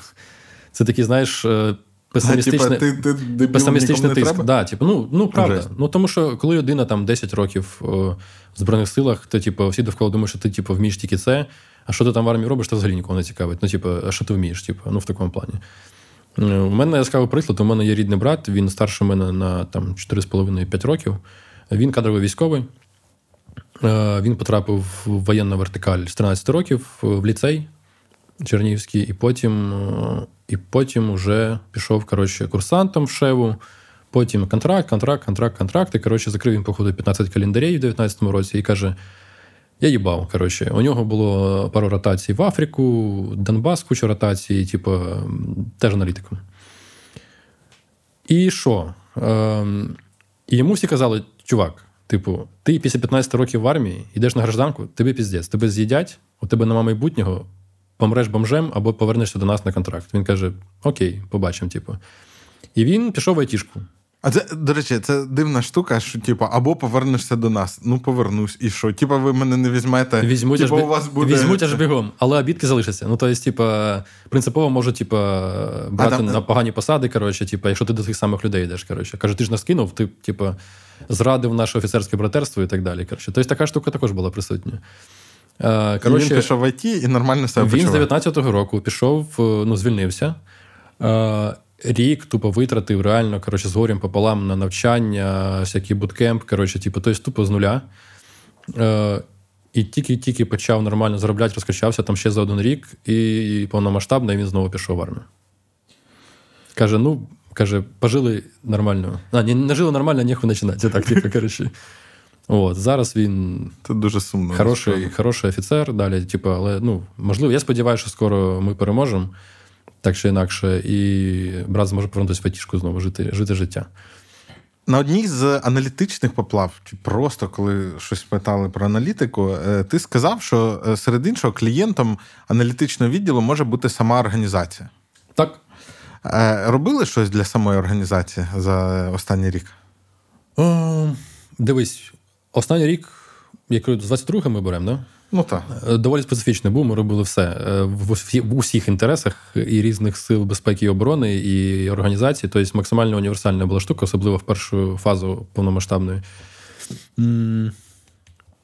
Коротше, у нас ця ідея була ще десь в 20-21 роках.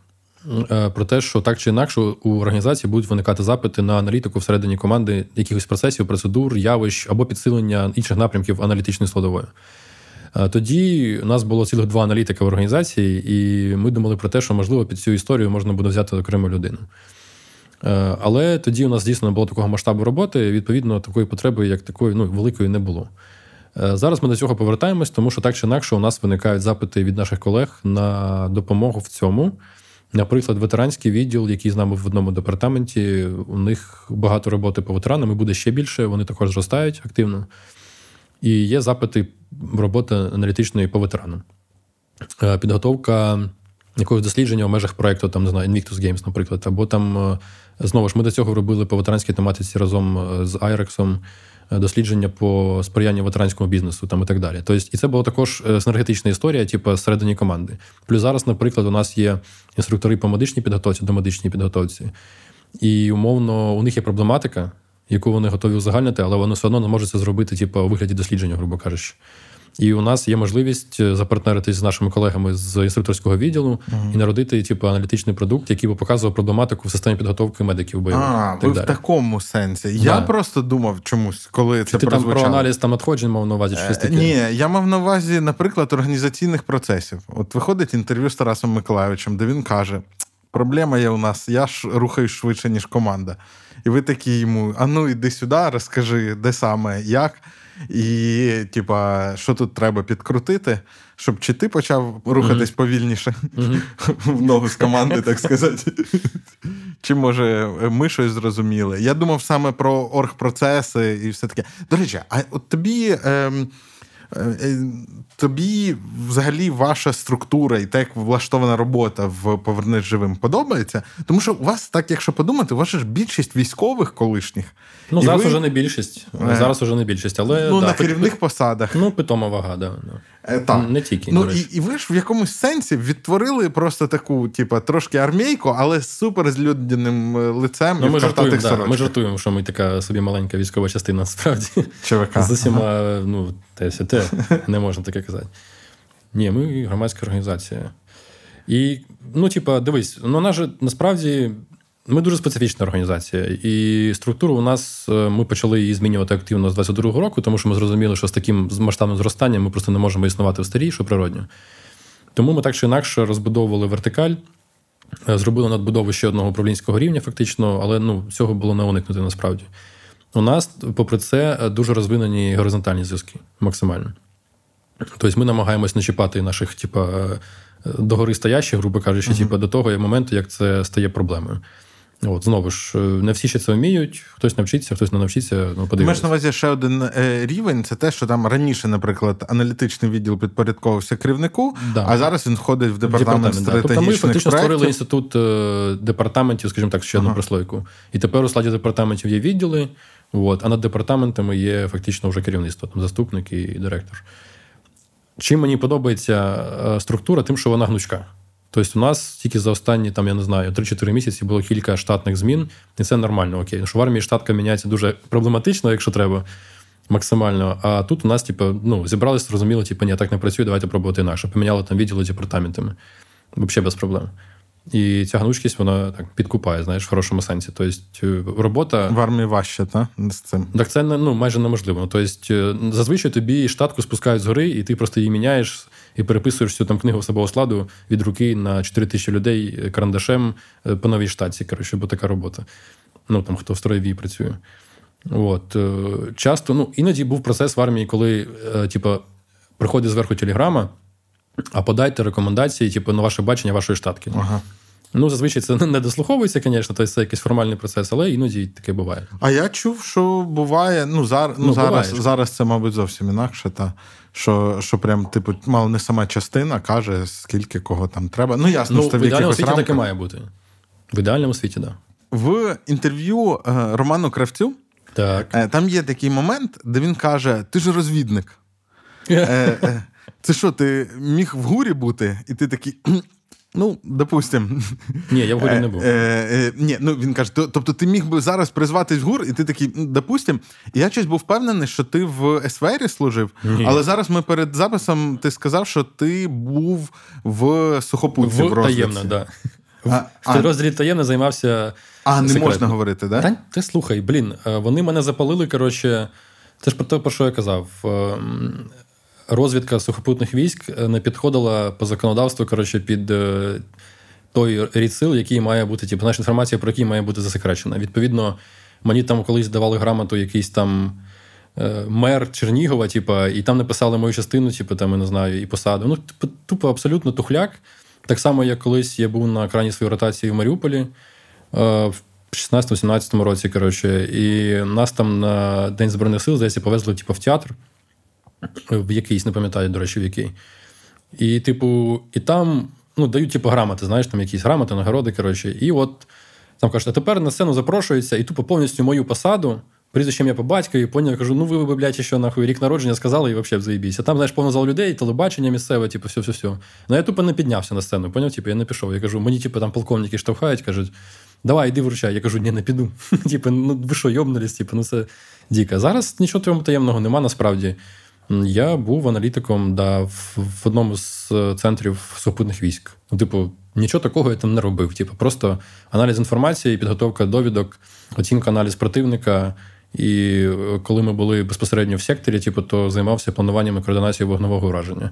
Робота мрій, насправді. Чесно, дуже шкодую, що звільнився, але це одна з причин, яка описана в нас в книжці. Ем, У тебе яка причина була, та? Якісь фактори. Мені не давали чи... робити мою роботу, яку я хорошо робив і займався хуйньою. Тому що замість того, щоб давати мені робити те, що я вмію і можу, е, займалися бумажньою, е, підтягуванням штанів там за іншими посадовими особами. Типу, ну коротше, просто не було можливості коротше, робити свою роботу, яка дуже подобалась, яка була ефективною, коли мені давали це робити, і так далі. Ну, типу, я подивився на все це і казав, що типу, ні, я не хочу. Ну, от. Якось так. Е, Слухай, а е, можеш е, такий маленький відступ зробити, філіалчик е, мілітарного е, влаштувати про взагалі функцію розвідки в нашому війську? Тому що є багато чого, угу. є ГУР, є у підрозділів є функція розвідки. Угу. Ну, це я так розумію, просто іншого рівня е, там тактичного. Та? Е, Є оцей самий СВР, чи як він українською називає СЗР, угу. е, який таке враження, що зараз він якби апаратно програє ну, конкуренцію тому ж гуру. Бо дивись, ну по-перше, розвідка не має бути публічною, насправді. Ага. Типу, це моя суб'єктивна думка. Сказав чувак, який сказав, що він служив в розвідці. Типу, колись. Добре, що це було в якому собачому році, і це вже нікого не цікавить. Ем, Добре, що не всі розвідники так розсекречуються. Так, бля, я ж кажу, я був просто типу, типом, який сидів за ноутами, робив свою роботу або малював карти, або, типу, ну, да, в секторі було цікаво, тому що твоя робота мала результат одразу. Тобто, типу, ти збираєш всю інформацію, можливо, типу, від всіх різних джерел. І такий робиш вогонь. Ну, за нами артилерісти сиділи, типу, дзвониш, кажеш, типу, Дімон, треба в'їбати. Коротше, типу. Е, тоді, звісно, було тоді при низькій інтенсивності бойових дій. Відповідно, добро давало далеко не завжди. Артилерія стояла в зонах відведення за яким слідкували ОБСЄ, типу, але. Ну, типу, куди ви поїхали? да, на Ні, серйозно, це ж така у них була функція. коротше. Да. Тому це відбувалося не так, як хотілося б активно. Але люди, які на цих посадах зайшли у повномасштабний конфлікт, вони великою мірою зробили цю війну, такою, яка вона є. Типа, насправді, це ну, величезна, ахуєнна важлива робота. Це люди, які займаються плануванням, е, інформаційним забезпеченням, е, поширенням інформації знову ж таки тим, кому вона треба, і знову ж таки планування і координація вогнового враження, плюс оцінки аналіз противника. Всі угруповання мають розуміти, який противник, в якому складі і хто саме стоїть у них в смузі. Е, вони працюють так само. Це не секрет, тому що типу, школа та одна і та сама насправді. Просто ми, мені здається, трохи більше просунулися в цьому за останні роки. От за той досвід, який ми отримали з 14 по 21 він зіграв на руку не тільки в піхоті, і в розвідці також. Загалом школа та сама, вони всі вчилися, типу, наші колеги, мої колеги і колеги, типу, з противника, скажімо так, вони, ну, наші візові. Вони вчилися в одних навчальних закладах, е, мають купу знайомих, ну, коротше, мали свого часу купу знайомих і так далі.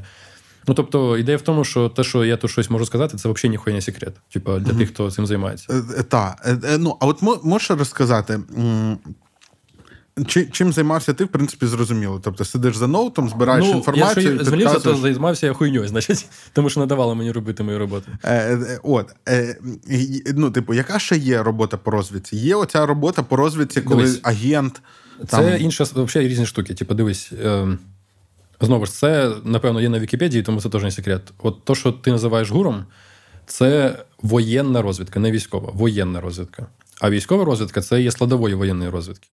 А ще є артилерійська розвідка, е, космічна розвідка, авіаційна розвідка, радіоелектронна розвідка, е, агентурна розвідка. І все це типу складові. Поняв? Так, а що таке воєнна розвідка? Воєнна розвідка це взагалі розвідка, грубо кажучи. Тобто е, розвідка в інтересах Збройних сил. Ага. От. І от військова розвідка це якраз те, що от є так звані військовики, їх називають ага. між собою. Це типу, от Є, ножками Дивись, піти, в бригаді подивитися. є рота розвідки, наприклад. А в батальйонах є взвода розвідки. Оце все військова розвідка. Тобто це ті люди, які забезпечують спостереження, спостережні пункти, спостереження за противником, передачу інформації, знову ж таки, десь там пройти, десь вийти, подивитись, послухати. Знову ж, 90% роботи розвідника це спостереження. Е, на жаль, роками так склалася традиція, що розвідка завжди була типу, якоюсь більш високонавченою піхотою. І вони також застосовувалися там в штурмах і так далі. Ну так воно є. Тобто, ми не в ідеальному світі живемо і угу. працюємо і існуємо. Відповідно, таке трапляється. А так, розвідка це да, спостереження в основному. Так, а воєнна розвідка це це все це включно... глобально. Це глобально. Все, що стосується армії, типу, розвідки в інтересах армії. Але при цьому у них є і цілком штурмові підрозділи. Ну, якщо ми говоримо зараз про гурт, то є да, спецпризначенці, да. Е, служба зовнішньої розвідки. А, і треба розуміти, що структурно е, ГУР не є частиною ЗСУ. Він Так, це є... важливо. Це дуже це дуже нетипова ситуація, тому що в інших країнах не так. Ну, тобто, у нас дуже дивно виглядає, що головний розвідувальний орган Міністерства оборони, а насправді він забезпечує е, розвід, ну, розвідувальну інформацію Збройні сили в першу чергу. І він поза збройними силами. Тобто, от така от Ну, я ж так розумію, що це якраз зроблено для певного врівноваження. Е, Ну, тому що е, розвідка це завжди щось трошки більш, як ти сказав, навчена піхота. Да? Чи, Ну, ну не вся. Не, не, не вся. Ну, типу, здебільшого. І це сильний, сильний е, орган.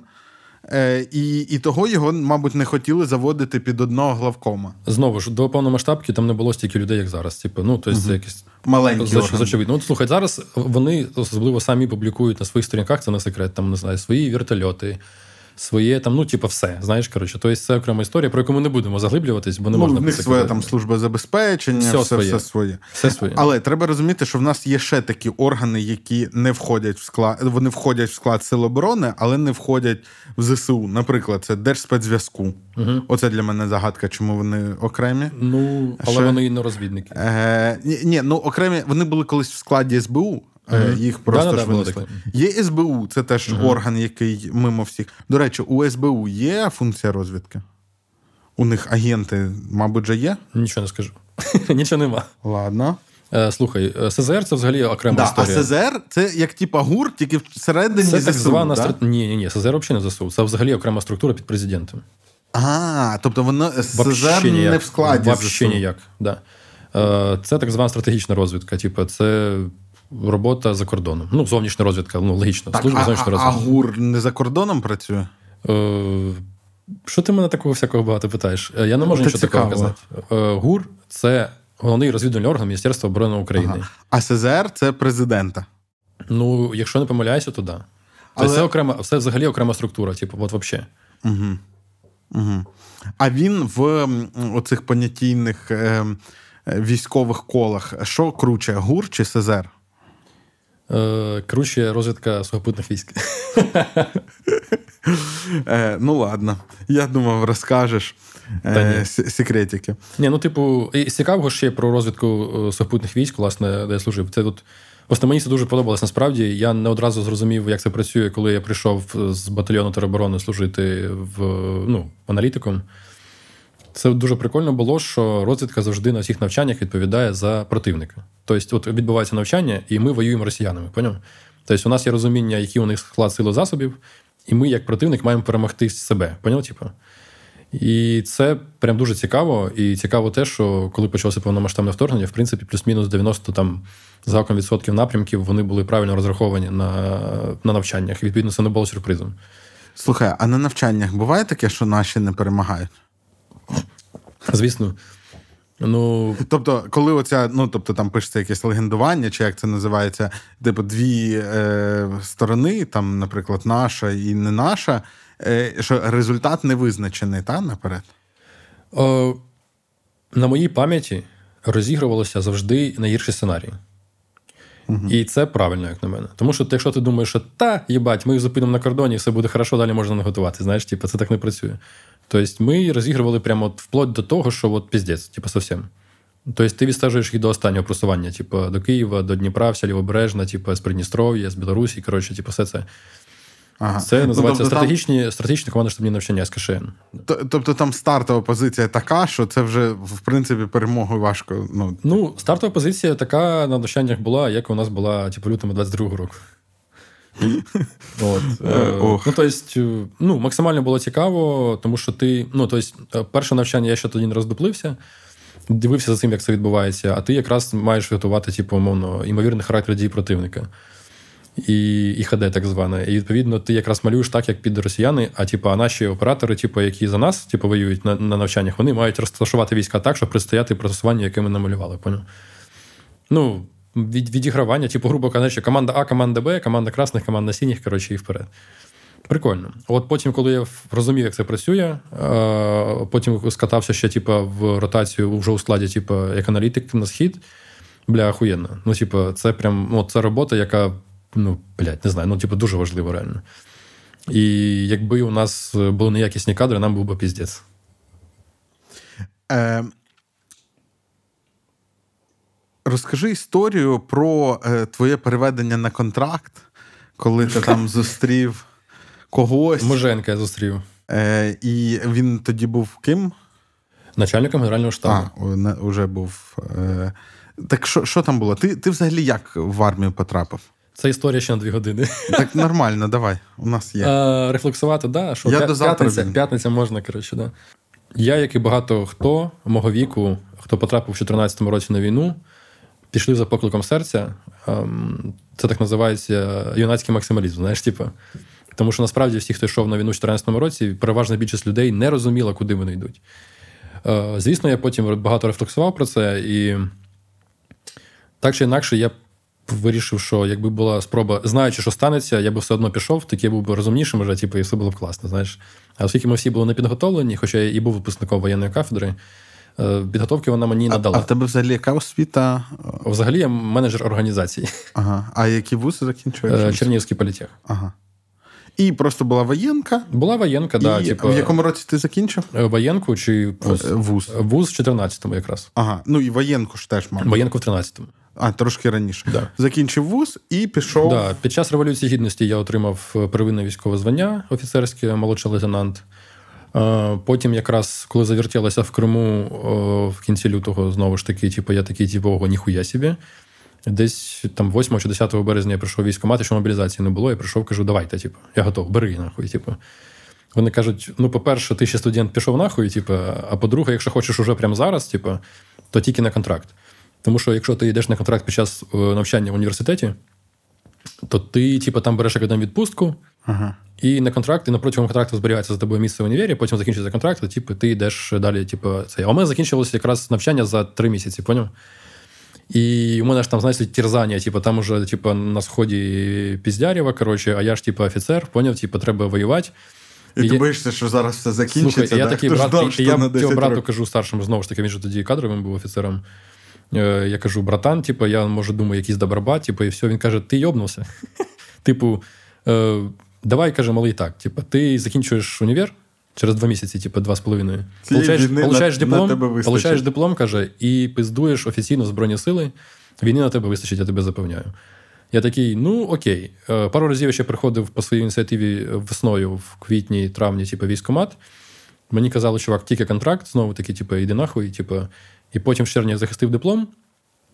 І ну, тоді вже, типу, кажуть, о, тепер приходь в такому плані. Я такий, окей. Прийшов раз, мене навіть, а, у мене ж був фальшстарт. Мене забрали, коротше, липні 2014 року і не взяли. Е, Мене привезли на навчальний центр в Дісну.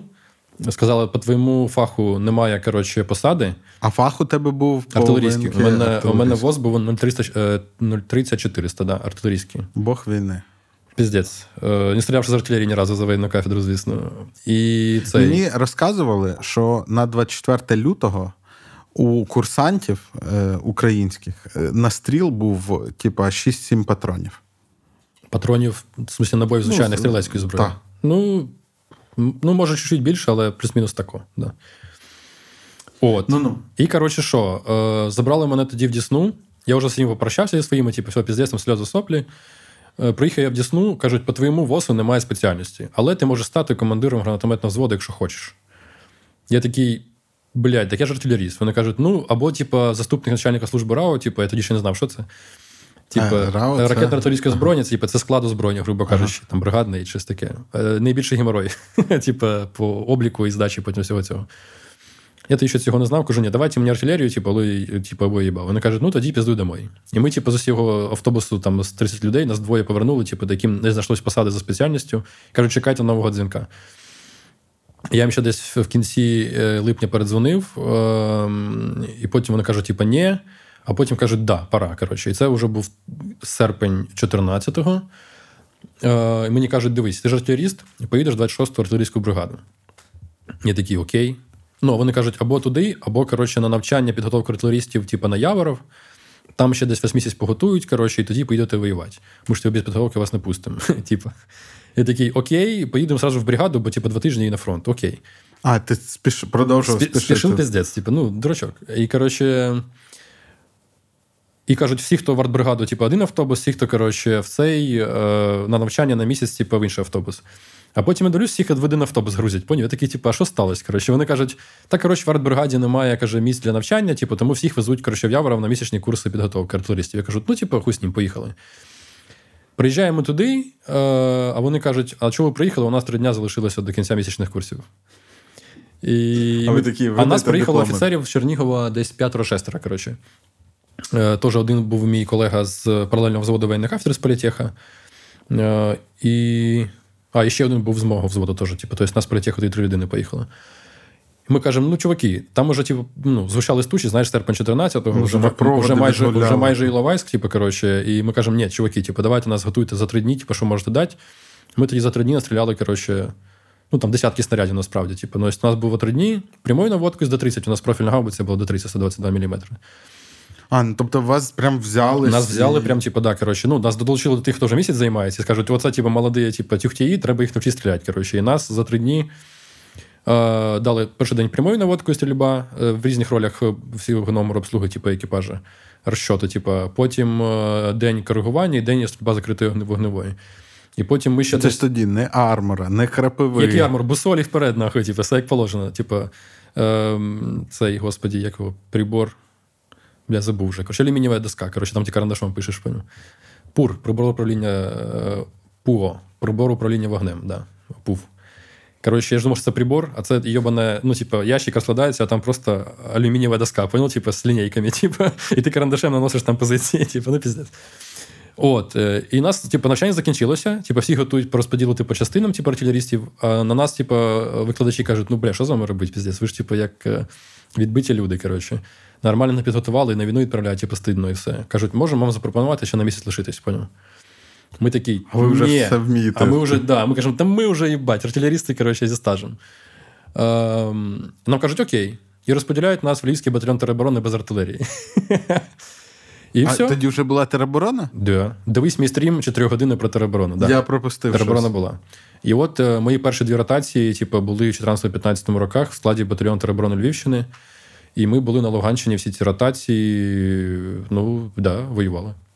Так, а стривай, а що ти там коригував тоді? Е, це цікава історія, бо мене як артилериста за ВОСом поставили на коригувача артилерії е, роти охорони тоді ще. Це була зручна посада, тому що вона була ну, стрілейська, але вона не передбачала де юре жодного особового складу підпорядкування, жодного відповідальності за майно.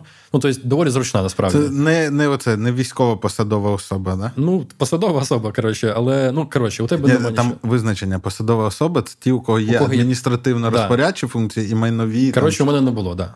Е, типа, але по факту все одно офіцерів було мало війську, тому я просто був старшим десь з якоюсь позагрупою людей або ВОПом, або ропом і так далі. Так, і ти воював з 14-го до. По липень 15-го. По липень 15-го. Е, в складі батальйону тероборони, да. Е, Там ти став, мабуть, уже лейтенантом. Ні. А що тоді не було цей рік за було, два? Було, просто забули хуй. Е, Мені вже давали в новій частині потім лейтенанта. Е, да. І, власне, коли я зрозумів, що мені лишився місяць до Дембеля, е, бо це була третя хвиля фактично мобілізації. Тобто я потрапив з мобілізацією. Ну, А тоді ж було як хвилі? А вам, до речі, на вході обіцяли, як це надовго? Ніхто не знав, казали, що орієнтовно на рік. Так воно і вийшло. Але це тому, що було обмежений контингент, потрібно було робити. Було шість хвиль мобілізації. Наймасивніші були перша, друга, третя. Четверта вже менша, п'ята була масивна, шоста вже теж залишки, коротше, були мало. Uh-huh. І потім так поступово і Через рік е, відпуска, але це саме по мобілізації. Це по мобілізації. Бо у контрактників було до кінця особливого ну, періоду, типу, да, да. які потім дозволили розривати. Вот. І це ж до чого ми йдемо. Ага. коротше. Ну, а, Власне, Е, і тут я в липні 2015 року думаю, що слухайте, типу, місяць до до, до мобілізації, типу, що робити? Ну, типу, я ну, після от, ти ж після універа ниряєш коротше, у війну, і ти вже не викупаєш, що на гражданці взагалі робити. Ну, тобто, я би, я би, напевно, я не знаю, спився, коротше, або що не багато людей через це прийшло, на жаль. І я, типу, викупаю, що на гражданці немає з ким говорити спільною мовою. Ну, знаєш, я зараз читаю знову ж багато твіттери, багато військових твіттерів. І я бачу, як вони зараз проходять через ті самі відчуття, переживання і проблеми, з якими ми стикалися у 2014-2015. І ти дивишся, і ти розумієш, що скільки людей через це зараз прийшло, це піздець. Типу, ну, блядь, нам ну, типу, нам з цим треба дуже плотно працювати. І і суспільством також, тому що суспільство має в першу чергу також бути адаптованим до цього. Ну так от. І я такий, типу, ні, типу, можна і послужити трохи, знаєш що? І, і мені... Це значить контракт. І, да, це значить контракт. І коротше, мені теж знову ж брат каже: дивись, формується типу, частина. А брат а брат у тебе кадровий військовий. Кадровий, я кажу, 13 років, да, типу, да. Як потрапив, а він прям з ліцея. З ліцея, і, і тоді безперервно, типу, да, да. А він це тобі говорив, будучи вже сам на якому контракті? Ще на першому? Чи Та вже ні, на вже якийсь хуй знає який, ага. типу, да. Він закінчив шеву в четвертому, щось таке році. Відповідно, там. А, це і, ікну? Вікну, так, да, да, да. Військовий інститут Київського університету Шевченка, типу, да. Він каже, що формується частина цікава. Типу, в тому профілі, типу, що я каже, займаюся, коротше, так цей спробую, типу, перевестись. Але проблема в тому, що я тоді був в оперативному командуванні Захід, а це було оперативне командування Північ. І переведення між е, ОК це майже нереальна історія, як тоді була, так і зараз. Тільки знаєш, великою махнати рукою. У мене такої руки не було, на жаль. Типу, і ми подали документи, як ми подали. Е, штаб батальйону фактично існував, але функції свої виконував слабо, бо знову ж таки ніхто не знав, як це робити. Я кажу, мені у мене є відношення від частини, якою хочу перевестися. Вони кажуть, тобі треба зробити типу, подання. Ну, типу, наша частина має зробити подання на переведення. Я кажу, зробіть, ви ж типу, штаб. Вони кажуть, у нас немає ресурсу. Я з позиції приїжджав просто коротше, типу, там в броніки з автоматом, сідав за комп, робив сам на себе документи по переведенню. коротше. Вони їх відправили, і вони дійсно проїбались десь. Ну, типу, стандартна історія, тим більше, що заборона на переведення, типу, є між командуваннями. І я потім дзвоню відповідальному типу якомусь, типу Воказахід. Він каже: нічого не знаємо, документів ваших немає, і взагалі у вас артилерійський воз, а є наказ артилерістів не відпускати до останнього, типу. Тому що дефіцит артилерістів, я кажу, блять, у мене немає артилерії в батальйоні. Я кажу, типу, що ви до мене доїбались. А арту я велико коригував е, тільки, блядь, восени 14-го, на щастя. І, типу, а далі просто була ну, офіцерська робота, грубо кажучи. Ну, універсальна. коротше. От. Тобто цінності мені, як артилерісті, не було жодної. Типу, і він каже, нельзя.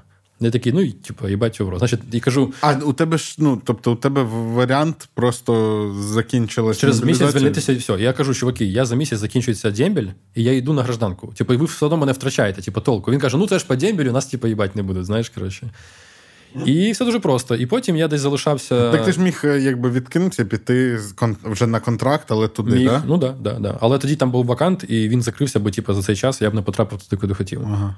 І відповідно, уже коли я типу, забив на це болт, десь за пару тижнів я був залишався здається, старшим, тимчасово старшим, типу, на ротному опорному пункті, бо десь наш е, ротний поїхав.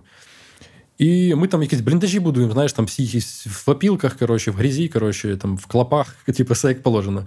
І тут бачимо якийсь е, цей конвой, поняв, пиздує. Типу, а ми тоді були. Е, Рахуй, що не перша лінія, насправді. Типу, це от прямо було Кримське, і за ним прямо було типу, село з річкою. Типу, тобто ми там такі, типу, і не в другій, і не в першій, десь поміж, типу, в оперативному просторі, типу, якийсь був у нас роб. І ми там виїжджали іноді працювати, коротше, в сірку. Смотримо, а тоді ще не було таких е, крутих ББМ, знаєш, типу, там Кугуар, типу там Казак. Це от перші тільки, і ти бачиш якась така машина на радянській, ти такий, ніхуя сі, що це таке приїхало. А це конвой, типу, НГШ, там якась там не знаю, чи Альфа його обороняла, чи хто, типу, то є там купа заряджених типів, типу, вивалюється якась там комісія, якісь з папками всі. Я такий, бля, що відбувається? Типу, знаєш, залишився на півдня старшим, потрапив в залупу. Е, ну і да, це ж доповісти треба ну, там. да, та, щось Тоді там. ніхто заморочився, бо коротше, я не знав, як це робиться, просто банально. Бо ніхто не вчив, і не було потреби, і погон ніхто не носив. І заходить ця делегація, типу, з охороною, типу, к нам на роб, каже, хто тут старший, на мене пальцем тикає, типу, що він тимчасово, типу. І там з ним, походу, був командувач сектора, а тоді ще був камбріг, типу, 24-ки. Бо нас потім приписали, типу, ми стали мотопіхотою, типу, і приписали 24-ки. І муженка ж, типу, і каже, типу, здоров, типу, синок, як служиться, я кажу, та, типу, нормально, вот, типа, товарищ генерал, все такое. А я, знаешь, а я типа стою, типа, курю, там, что руки в боки, там, меня там хтось дергає, типа, там, ты же генерал перед тобой, типа, стань ровно в такому плані. А я такий взагалі не викупаю, що відбувається, знаєш, типу, ну шкет, блядь. Мені тоді було 21-22, типу. Ну, коротше, тобі було швидше цікаво, ніж боязно. Да, ну, я ж не знав, що цього треба боятись, поняв, коротше. І ми завели нормальний діалог. Він каже, що ти служити хочеш? Я кажу, хочу. Він каже, так що? Я кажу, ну, день До речі, він українською спілкувався? Не пам'ятаю, чесно. Не пам'ятаю, я тоді спілкувався в основному українською, бо ну коротше, так якось цей. Хоча в побуті я тоді був російськомовним. Ну і це ж західний. Е, цей, Насправді в львівському батальйоні більше половини російською розмовляла. Типу. А, да? Це нормальна історія, да. Ну окей, половину. Е, ну, коротше, зайшла розмова про те, що я якраз хочу перевестись, бо місяць до дембеля залишився, я хочу перевестись на контракт, прям, а мене, типу, не пускають. Він такий в смислі не пускають, коротше.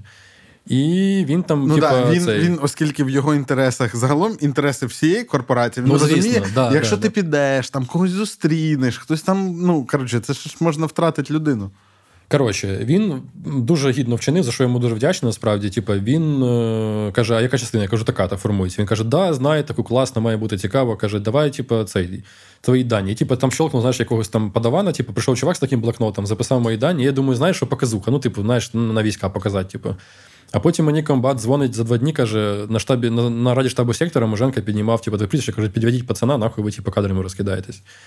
І мене... А ти йому прям пояснив, да? Ну, да, тобто да, він ну, зрозумів? Типу, да, звісно. Так він же він в курсі, як це працює і працювало. коротше. І одразу документи зайшлись, мені дзвонить там дрожащим голосом, блядь, все буде, типу, процес пішов, і мене мали перевести наказом е- командувача сухопутних військ. Це типу, як це як те, що стоїть над двома оперативними командуваннями, поняв? А в ітогі перевели мене наказом НГШ. І тому, коли я прийшов в частину, всі думали, що я мазаний, що мене лічно Моженка перевів.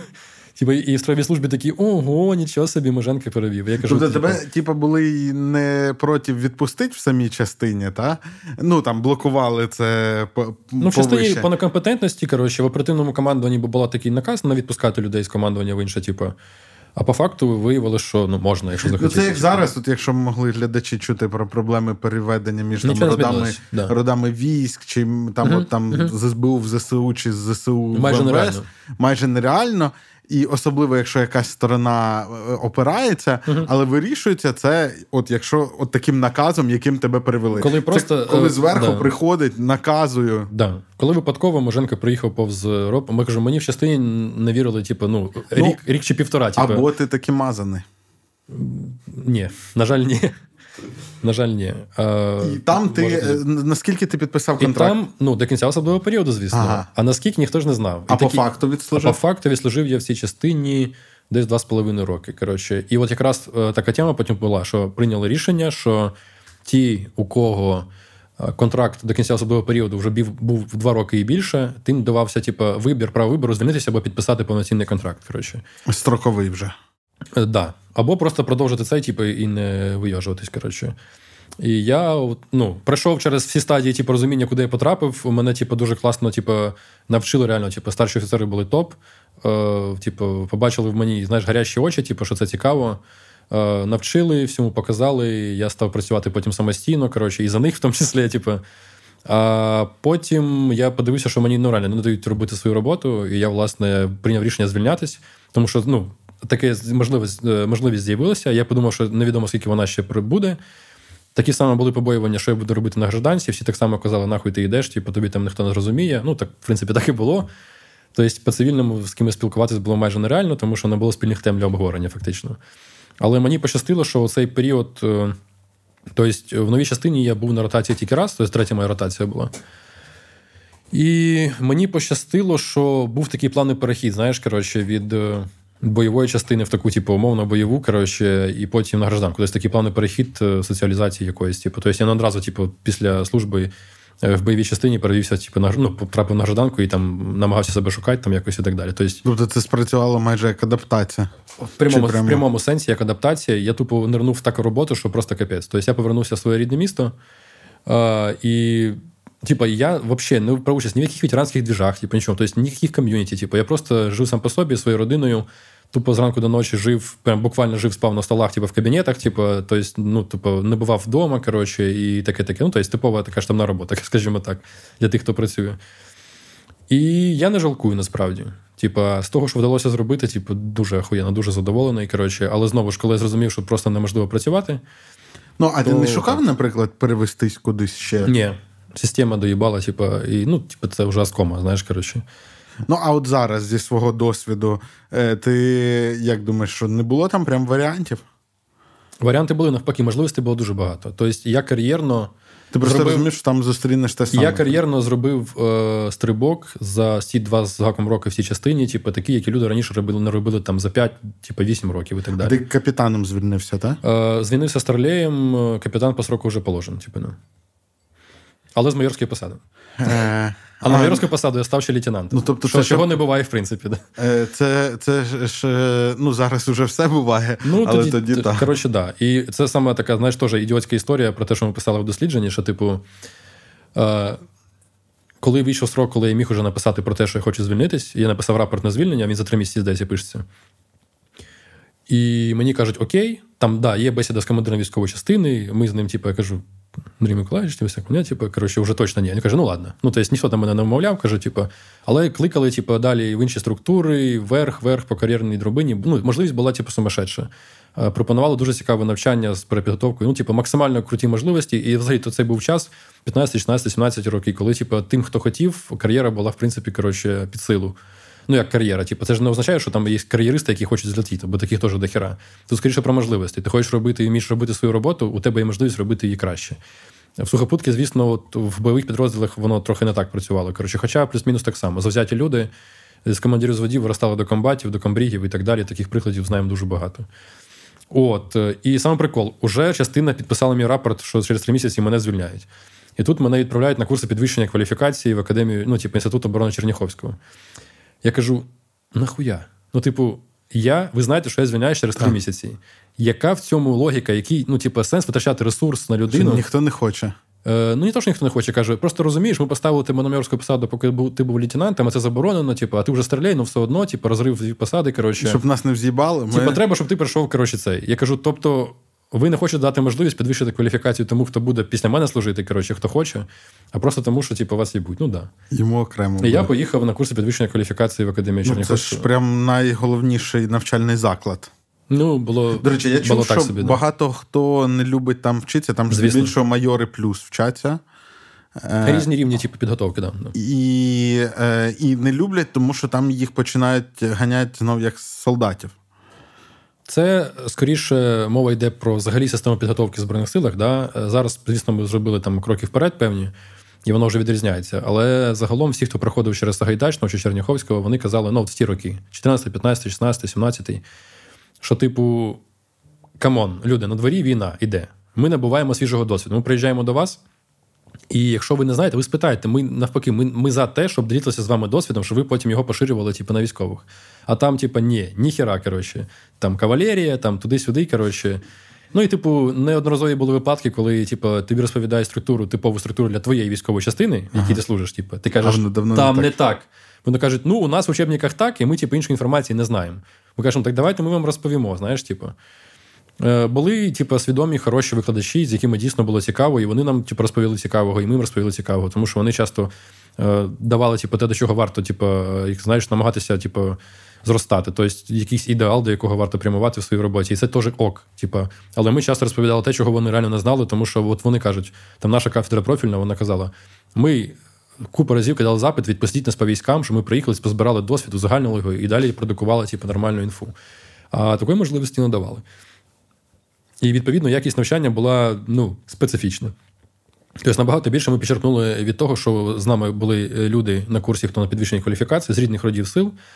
Типа і ССОшки були, коротше, і ЗСУ, і не тільки. коротше, І от за рахунок горизонтальних зв'язків воно вийшло теж доволі цікаво. Але це мого рішення не змінило. От. А загалом, е, тут на каналі ми любимо говорити про освіту.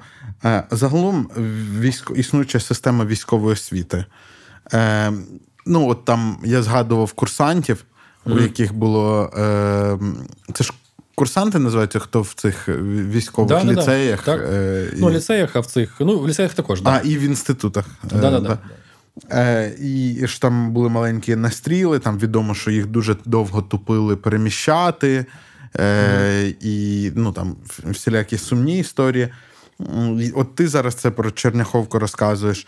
Е, у нас є взагалі що е, якби відновлювати в військовій освіті? Чи треба спалити і почати? Ні, є заново? що, слухай, ми робимо багато кроків. Насправді, приклад з настрілом курсантів він може не дуже вдалий, тому що насправді офіцер не то, щоб він має знати, як це робиться, типа, і як це, типа, але ну слухай, типа, задача офіцера слухай, не стріляти. Ну, По-хорошому, ну, задача офіцера діти. не стріляти. Ну, це діти. Це знаєш що? Це як історія з футболом. Знаєш цей прикол, що ну, типу, справді, чому у всіх іспанців настільки краща техніка? Тому що виходиш, дивишся їх тренування. Вони там, типу, починають, так як і на наших, там бігати по кругу, mm-hmm. щоб розм'ятися, але вони це роблять вже з м'ячем. Mm-hmm. А у нас, якщо ти добре себе поводиш, то на 35-й хвилині тренування тому, хто зробив всі вправи, тренер дасть да. вдарити. І відповідно одні вміють, інші не вміють. Дивись, насправді глобальна мова йде про те, що наша система підготовки освіти воєнної вона застаріла. Коротше, і ми з цим боремось. Ну, ми країна. Е, ми з цим боремось з 2014 року, коли почалися реальні зміни і реальні нові підходи, то система вчасно не змогла адаптуватися. Це факт. Е, зараз ми впевнено, не дуже може типу, швидко, але впевнено, ми прямуємо до апдейту цієї системи, і ми беремо практики, типу, натівських країн, це нормально. І це норма, коли військово вчиться все життя. Ну, типу, у нас раніше ти закінчив е, воєнний виш, типа, і потім ти потрапляєш в, в університет оборони Черняховського тільки коли тобі треба отримати полковника. Якщо твоя посада передбачає академію, так звана академічна посада. Бо бувають ще посади, які не передбачають. Да. І тоді можна. Ну, знову ж, але більше полковника ти не виростеш, бо потім треба йти ще на генерала, перший факультет, так званий, типу, тобі треба ще в академію. Але у цей проміжок, типу, ти не вчишся, грубо кажучи, поняв? А в нормальних країнах ти, типу, регулярно підвищуєш свою кваліфікацію по просуванню по службі, поняв? І ми до цього йдемо буквально, типу, і десь воно вже впроваджується. Тобто, типу, ну, зміни є. Просто звісно, що вони, як і інші зміни, не такі. Е, не такі актуальні і не такі оперативні, швидкі, типу, як ми хотілося. Ну, типу, це по всім трекам така штука. Ну, загалом тема воєнної освіти ну, дуже специфічна. Теж, ну, і у вас же ж важливий проект це школа капітанів, так? Охуєнно, чесно. Типа, це один з топових проєктів в плані вихлопу. Ми, до речі, не буду казати з ким, бачились, е, скажімо так, з профільними людьми з Міністерства оборони, хто займається воєнною освітою і підготовкою. вони давали чудовий фідбек теж. Тобто, начебто, це знаєш, хтось каже, що це навпаки плівок, типу, в обличчя нашій системі підготовки, ніхуя. Типу, вони дуже класно відзиваються. Вони бачать, що це обалденний досвід, і це що цього не вистачає. Тобто він каже, що ми по факту зараз що маємо. Є люди-курсанти, які проходять і вчаться на офіцера там 4-5 років, а є випускники е, вишколу капітанів. І їх знання і навички зараз більш актуальні, типу, аніж типу, тих, хто просто провчився типу, в вишах типу, 4-5 років курсантів. Але ж е, робота взагалі це називається школа капітанів, та то mm-hmm. бо це розраховано на посади до капітанської. Ну, це так? дуже це дуже умовно, типу, mm-hmm. тому що насправді там мова йде про офіцерів рівня взводу, хто потім йде на роту, офіцери рівня роту, хто потім йде на батальйон, і офіцер управління батальйону. І там О, ось я хотів типу, спитати, основа, які типу, да. які там базові оці спеціальності? Ну, ти власне сказав. Грубо кажучи, да, да. Тобто це управлінські офіцерські посади, коротше, які передбачають планування операцій, здійснення операцій і так далі. І все, що з цим пов'язано. Е, зробили дуже просто, відправили інструкторів наших адекватних, типу, знайшли людей, зробили з них інструкторів, відправили їх в Британію, вони їх там підготували, і вони тут вже потім викладають типу, цю штуку. Відгуки від учасників обалденні, відгуки від керівництва старшого офігенні. Е, і тепер замість не тільки вони ТРО навчають, а навчають ще й десантуру, і Нацгвардію, здається. Ну, типу, запит класний, фідбек обалденний. Коротше, і люди просто виходять з круглими очима і потім пояснюють, що в батальйоні, в штабі, типу, що це так не робиться, що ви робите. Типу, ну це неправильно. Це прям дуже класно. Е, взагалі дивне таке поєднання ТРО, десант і Нацгвардія. Скажи. Це якісь. Ну... ну це тому, що тероборона є таким каталізатором змін в хорошому сенсі, uh-huh. типу, цього слова. Це заслуга конкретних осіб і всього командування, тому що командування, до речі, ну, типу, одне з найбільш прогресивних наразі. Ну, там, я так розумію, що там багато в які штуки пустили ну, людей. Ну, якби тероборона, вона по своїй суті ж має бути такою легко. Це питання підходу до е, управління ресурсами, розумієш? Тому що ніхто не заважається саме зробити сухопутки, наприклад. Uh-huh. Що зробила тероборона? Вони зрозуміли, що у них дійсно, типу, ну, національний спротив спрацював, до них потрапило дупа всі банально. І от вони, якщо бачать фахівця якогось, який може принести більше користі, типу, в командуванні, ніж в окопі, типу, вони його типу, дістають з окопу, там отряхнули від пилюки, типу, там замотали бінтом, кажуть, ти тепер, типу, братан, будеш у нас в штабі, типу. І такі люди дають результат. В профільні фахівці, айтівці, комунікаційники, типу, і так далі. Цей же час в умовному там ВМС, типа, ну да, ти, мабуть, досвідчений чувак, але поки ти не підписав контрактик на рочків 5, ти не свій, тому ти будеш отут. А той, хто підписав, Це буде типова там. історія, да, типу, що просування по посадам в основному для тих, хто на контракті, але давай по-чесному в цьому є сенс. В цьому також є сенс, не позбавлено воно, тому що. Коли людина на контракті, ти знаєш, що цю людину є сенс вкладатися ресурсно в навчання, підготовки, відправляти її, типу, там за кордон, грубо кажучи, тому що ти знаєш, що вона ще 3-5 років буде виконувати свої обов'язки. Це, типу, знову ж точки зору ресурсу, тому що це було, до речі, теж один з проблематичних моментів, коли люди на піврічних контрактах, от раніше була тема піврічні контракти. Поняв? Це от якраз період там популярно там з 16, 17 і 21 фактично. Це п'ятирічний первічний контракт. Чи... Піврічний. А, пів... Піврічний. піврічний. Да. Це для того, щоб хоч якісь люди їхали в зону ОС. Тому що, коротше. Типа тим, кому цікаво глянути? чи Ні, що? це тим, кому цікаво воювати, а не хуйню займатися ППД. Ага. Поняв? Тому що і так робилось. Бригада заходить в сектор, вона укомплектовується людьми піврічними контрактами. Потім бригада через півроку виходить з сектора, коротше, типу, на відновлення в ППД. І типи, які були на піврічному контракті, розривають, ну, закінчиться тут, підписують з бригадою, яка наступно заходить в цей сектор, і фактично іноді навіть не виходить з бліндажа. Ну, це, типу, були рідкість, ну, типу, це такий приклад просто. Насправді ідея в тому, що люди готові були воювати, але не займатися цією армійською їбаніною, понял, коротше. І тому зробили так, щоб люди хоч хоч якось йшли типу, військо і зробили типу, піврічні контракти. Слухай, а зараз оця штука з поїхати повоювати, вона ж в якомусь вигляді продовжує існувати, хіба ні? Типа лівих людей ти маєш на увазі? Е, ну, е, людей, туризм? які... Туризм, що, типу? Ну, не туризм, як це назвати? Ну, коли люди. Е, е, коли люди не на контракті, не мобілізовані, uh-huh. вони там рахуються, мабуть, в якійсь ДФТГшці. Uh-huh. Е, але ну, в них, ну, це легально. ДФТГ це легально. В них там є е, в них там є якісь зв'язки з якимись бригадами uh-huh. чи батальйонами, які стоять. Е, а в них ще є, наприклад, якісь засоби, ну, наприклад, якийсь дрон класний. І вони інколи по домовленості їдуть і працюють в цій зоні, а потім повертаються і займаються своїми справами. Дивись, е, тема скажімо так, як тобі сказати, делікатно. Типа, я думаю, що таке може мати місце де-інде. Ну, типа, можливо. Тому що зараз в таких масштабах, типу, все можливо насправді. Е, з хорошого, е, що вдалося зробити, в тому числі завдяки моделі територіальної оборони, І це разюча різниця між 2014 роком, коли було дуже багато добровольчих формувань, легалізованих взагалі ніяк. Е, зараз, завдяки в тому числі моделі тероборони, майже всі добровольчі е, двіжухи, групи людей, е, все, що було добровольно, типу, і хотіло воювати як попало, вони всі легалізувалися через ДФТГ механізм, типу, в тероборону, грубо кажучи. І це теж досягнення, тому що наших західних партнерів завжди типу, турбувало, як там якісь там умовно радикальні групи, так звані, поняв, навколо спортивні, там всякі движухи і так далі, як вони не підпорядковані там нікому воюють десь, знаєш, типу. Uh-huh. А вони зараз так чи інакше всі потрапили в Збройні сили через механізм, типу, або ТРО, або ДФТГ. І це, типу, теж заслуга тероборони, насправді. Е, слухай, я ще згадав, просто в кого ще я про це запитаю. Е, контракт резерву.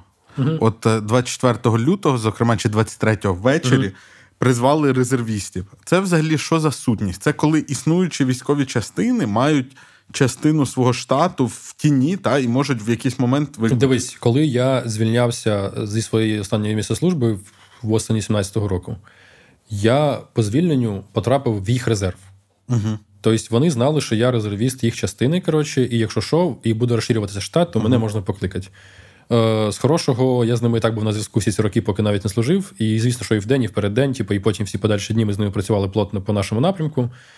І у них і так знайшлися типу, люди для цього. Поняв, коротше. Але ідея в тому, що десь, пам'ятаю, перша криза, коли була, це прохід наших катерів через Керченську протоку. Поняв? Ага. І вводять воєнний стан офіційно, я своїм дзвоню, а це який 18 рік, чи який не пам'ятаю. Я своїм дзвоню, кажу, що берете мене якісь на навчання піврічні, щось таке. Типу, вони кажуть. Ой, на твоїй посаді вже резервістом поставили якогось типу діда, коротше, ти там другий в черзі, якщо що, ми тебе свіснемо. Типу, коротше, ненадіжна ця штука, да? Надіжна, типу, і воно спрацювало, тому що ну, ідея в тому, що це ветерани, які вже служили на цих ага. посадах, грубо кажучи. І якщо що, ти знаєш, що ти можеш на їх розраховувати. І це було не тільки в регулярних частинах, а в таких кадрованих частинах, як тероборона, наприклад. Тобто там були просто резервісти, які по-хорошому мали би бути, поняв, на контракті резерву, але їх було дуже мало. Але ж там, по ідеї, якесь регулярне навчання. Мало би бути, так. Да.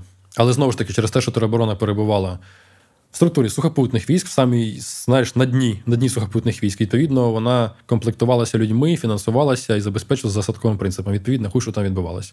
Показові навчання якісь були, звісно, але, типу, знаєш, там хтось каже, там у нас пройшли навчання тероборони на Херсонщині, це ще якийсь там 19 рік, чи 20 щось таке, чи 21 вже. Пройшли навчання тероборони за зразком естонського кайцеліту, типу, там піздець, заголовок закриваєш. стоїть два столи, поняв, плащ-палатками накриті, там лежить автомат, граната, типу, і кажуть, оце, типу, вчися, поняв, типу. Ну, це, коротше, була профанація, поняв. Знову ж, я розумію, чому це так було, тому що в структурі сухопутних військ, і ти, коли внизу цієї структури, ти взагалі не в пріоритеті. Ти якраз на дні, поняв? Типу, і це стосується всього. Просто ну, у нас працювала тероборона, але ж є оцей ще механізм резерву, і можливо. Mm-hmm. І корпус е, ну, резерву є. Типу. Е, і, і, можливо, зараз там, ну я сподіваюся, в якийсь момент це вийде на якусь спокійнішу фазу. Е, сподіваюсь, після нашої перемоги. І, і може це класний механізм, щоб ем, ну там частини. Ну, бо ми ж економічно не можемо потягнути велику армію. О, як ти задаєш кажеш. правильні питання. Е, ні, Не, це, не всі так думають. Це слухай. взагалі була цитата. Не всі так думають. Да.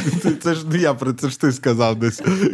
Да, Не не всі От. про це знають. І і що є ще такий механізм. Е, Слухай, хочу задати тобі ос, останнє питання.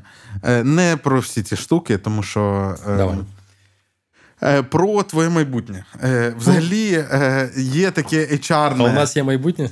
Ну, Я я питаю, Знаєш, я коли на доу записую е, ці ем, інтерв'ю, я там зазвичай у цих керівників it компаній питаю, ким ви бачите себе через 5 років. Е, а у тебе я хотів би запитати, ким ти себе бачиш через 10 років. Що хотілося б робити? Ну, навряд чи реально буряки вирощувати. Питання спірне, слухай. Ем... Е, ця діяльність, яку ми зараз займаємось, вона ж насправді ну, дуже специфічна і. Знайти альтернативну роботу, схожу на цю, майже неможливо. Тобто, я свого часу, це як продовження історії про те, як я потрапив в військо, як я з нього пішов в 17-му році. Це ж потім історія, як я потрапив в фонд. Тобто, ти на гражданці після армії, типу, ну, мало, м'яко кажучи, непривабливий, поняв? І, звісно, є люди і роботодавці, які відповідально ставилися до цього, типу, і не дискредитували людей. Але більшість роботодавців все ж таки казали, чуваки, ну, якщо ти воював, то значить в резерві. А якщо ти в резерві, тебе можуть будь-який час стигнути на навчання, на війну. Всі так будуть далі. тепер в резерві. Тепер так. Да. А от тоді ні. Типа. І відповідно брати на роботу ветерана на те, щоб хтось і спішив.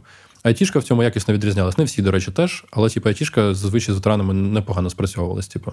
І, до речі, в айтішці софт-скіли військових дуже часто типу, були в плюс їм. Знаєш, типу, треба вміти десь гаркнути, типу, знаєш, не стіснятися, коротше, і так далі. То на фоні типу, інших айтівців вони якісно вирізнялися в цьому плані. Знаєш, типу, комунікаційно, скажімо так. Коротше. Ефективними результатами та досягненням. Да, комунікаційно, в тому числі типу, результатами. Ну, типу, це якась така нормальна історія. Але прикол в тому, що коли я шукав цю посаду, я багато гуглив, типу, шукав щось схоже, знаєш, типу, на ринку праці, аналітик, аналітик, аналітик. І окрім аналітики айтішної, тобто там бізнес-аналіз, якийсь, типу, і так далі, дата-аналіз. Нічого такого, власне, і не було. Тому що це дуже специфічна, типу, робота, поняв? Тим більше я хотів максимально наближено щось до своєї останньої роботи, знаєш, там аналіз противника, там війська, траля-ля, коротше. І такого, звісно, нічого не було. Що логічно для цивільного ринку праці. Да, Аналіз конкурентів ну, звучить ну, не так прикольно. Скажу більше, була у мене спроба влаштуватись в одну контору, яка називалась типу, консалтингова в сфері безпеки. Знаєш, типу, таке була. Ну, легально існує в Україні. До речі, зараз не знаю, існувала. І вони, коли дізнали, що я подаюсь на посаду саме аналітика, і я маю досвід аналітики, вони такі, типу, блін, охренеть. Типу, зазвичай нам аналітики подаються водії БТР, знаєш, типу, або щось таке. Але каже, у нас зараз контракту немає на цю тему, типу, тому як з'явиться, ми тобі дзвякнемо. Типу. Звякнули потім покликати просто на якусь бумажну роботу, я кажу, ні, ребята, типу, і все. Але через те, що я завжди шукав аналітику, колись в Фейсбуці е, в 2019 році мені видало рекламу вакансій Повернись живим на аналітика. І я такий, щось цікаве, прикольно, такого раніше не було, знаєш, типу. І я подався і прийшов. Знаєш, Тільки нещодавно в Твіттері жартував, що я подав резюме в тупо файлом в Word, курсивом написано, знаєш, коротше. Дуже специфічний спосіб подачі інформації, типу армійський, хоча в армії теж курсів не прийнято, не знаю, чому так зробив. Відрізнятись від армійського, знаєш, коротше. Це була, типу, одна посада на всю країну, поняв? Типу, е- І я тоді пройшов, і тоді нас було тільки троє. Це ти, Тарас і. Ні, Тарас тоді ще. Тарас до цього заходив, потім пішов, типу, як ситуативно. Потім, я коли прийшов, був Іван і наш колишній керівник відділу Артем. Він зараз теж воює, до речі. Е, сподіваюся, з ним все гаразд, передаємо вітання. Е, от, е, А так ми були фактично в трьох. І це було от, типу, три посади на всю країну, таких от якихось дотичних до цього. Ну, слухай, тема армії в 19-му році була непопулярна, давай по-чесному. В ЗМІ майже про це ніхто не казав, десь там обстріл, десь там хтось загинув, типу, знаєш, і ну, це дуже харіло. Відповідно, не дивно, що наша компанія тоді людей, типу, ну, група людей, вона була організація сімейного типу. Я коли прийшов, я був десь 11-м в організації, поняв з постійних співробітників. І це були тільки люди, або ті, хто воював, або переселенці, або волонтер, хто волонтерив до цього. Тобто, типу, люди опалені війною, так чи інакше, поняв, і які без цього ну, типу, не уявляють життя, типу, розуміють, що типу, це треба. І, типу, за копійки тоді ми її бачили, типу, просто ну, сверхурочно, типу, тому що і в той час, як про це взагалі ніхто не думав. Взагалі. Не типу, це зараз кайпова тема, знаєш, бо типу, війна, траля-ля, ну коротше, ну, да. і так далі. А тоді що? Армія, аналітика, і що, типу, йобнуті, коротше, якийсь допомог, що ви там возите, якісь тепловізори, коротше, типу, дай, ну, коротше, всім було похую. Ну, тобто, у нас тоді був офіс на Богдана Хмельницького, ти так виходиш, знаєш, в центр Києва, зайобаний, типу, там вночі буквально, а там, типу, життя кипить, все заєбісь, коротше, і ти такий думаєш, блядь, люди, типу, ну що за мене так, знаєш, коротше. Ну і от ми, типу, тут. Відповідно, є про те, що теоретично зміна роду діяльності дуже можливо насправді. Бо ця робота, як і робота аналітика в збройних силах, вона людей випалює. Типу, і це не тільки про аналітику, це взагалі про якщо чесно, до цього моменту я думав е, сказати: тобто, ти в ПЖ надовго, е, а а тут такий твіст. Ні, так, прямо. Дивись, я ПЖ стільки, скільки потрібно. У нас є домовленість з Тарасом Миколаєвичем. Е, скільки потрібно? Перша кому? домовленість, коли він ставав на посаду директора, він казав, що я стану, тільки якщо ви всі, типу, зі мною, типу, знаєш, по-братськи поклянетесь, типу, що ви будете за мною їбашить, коротше, типу, скільки буде треба. Ми такі, окей. Це була домовленість номер раз, це в 2000 якому році він став, я вже забув. Всі витримали? В кінці 20-го чи в 21-му вже я не пам'ятаю. Ну, більшість. Більшість, так. Да. А друга була домовленість е, в лютому 22-го не здохнуть. От. Ну, З цим я не знаю, товариш директор, справлюсь чи не справлюсь, коротше, але цей. Е, робота такого типу, вона дуже виснажує.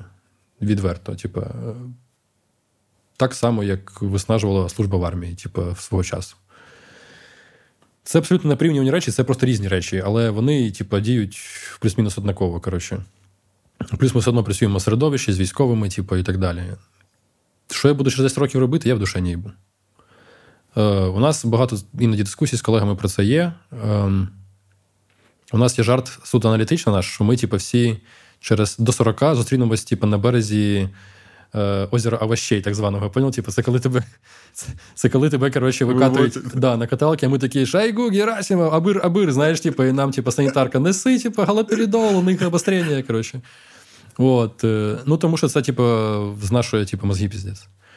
Слухай, ну а якщо говорити про якісь е, амбіції, е, що цікаво було б поробити? Я не знаю, може більшої кількості Дивись, людей покерувати, поки, може поки, задачки е, якісь поки, досліджувати е, Німеччину, наприклад. Поки, о, з Німеччини, до речі, у нас може бути трек цікавий теж. Е, поки е, мені цікаво, я вбачаю сенс в тому, що я роблю тут зараз. У нас фактично аналітичний напрямок є одним зі стратегічних на рівні організації, який так чи інакше буде прогресувати. І от ми зараз ростемо, мені ж кажу, дали типу, ще двоє людей зверху, типу, будемо знову шукати людей. І, типу, якщо ми говоримо про вихід на захід, на штати, це також, типу, в основному тільки ветеранська тема і аналітична. Тобто штати не будуть давати гроші на зброю. Е, тобто, стратегічно ми, типу, в фаворі, грубо кажучи. І наш напрямок буде тільки рости, і рано чи пізно він розростається так, що поглине все, грубо кажучи. Або виокремиться, теж нормальна тема. А, Чи буду я там в той момент, я не І знаю. І не будете займатися адвокацією тоді. Е, а Чого? тільки дослідженнями. Ні, ні, Я з адвокацією, ну ті, без адвокації немає сенсу. Тобто, чи буду я в той момент е, там, я не знаю. Чесно, взагалі, ну, а, я не знаю. Але виглядає так, що роботи більше, ніж на 10 років, так? Роботи на все життя. Це те саме, що я казав, коли я звільнявся з Збройних сил. Я казав, що якщо я зараз лишаюсь, ну це було зрозуміло, що типу, знову ж приклад брата хороший був, що 19-му він звільнився. Це правда, потім вже було. Що він після 15 років звільнився і знайшов роботу, типу, з геморроєм, звісно, типу, тобто рік тупо на мінімалки, коротше, з якимось там типу, 100 баксів, ну коротше, взагалі, типу, дікуха. Але він, типу, прокачався, навчився, пішов, типу, розробником, потім сейлом, потім ну, на проекти перекинувся, коротше, типу, якраз і і повномасштабка. Ну, типу, приклади людей, які йшли з армії, досягали чогось, були. Слухай, я це в кожному е, інтерв'ю з людьми навколо військовими повторюю, що мені здається, що е, цивільне життя від військового відрізняється не так сильно, як військові про це думають.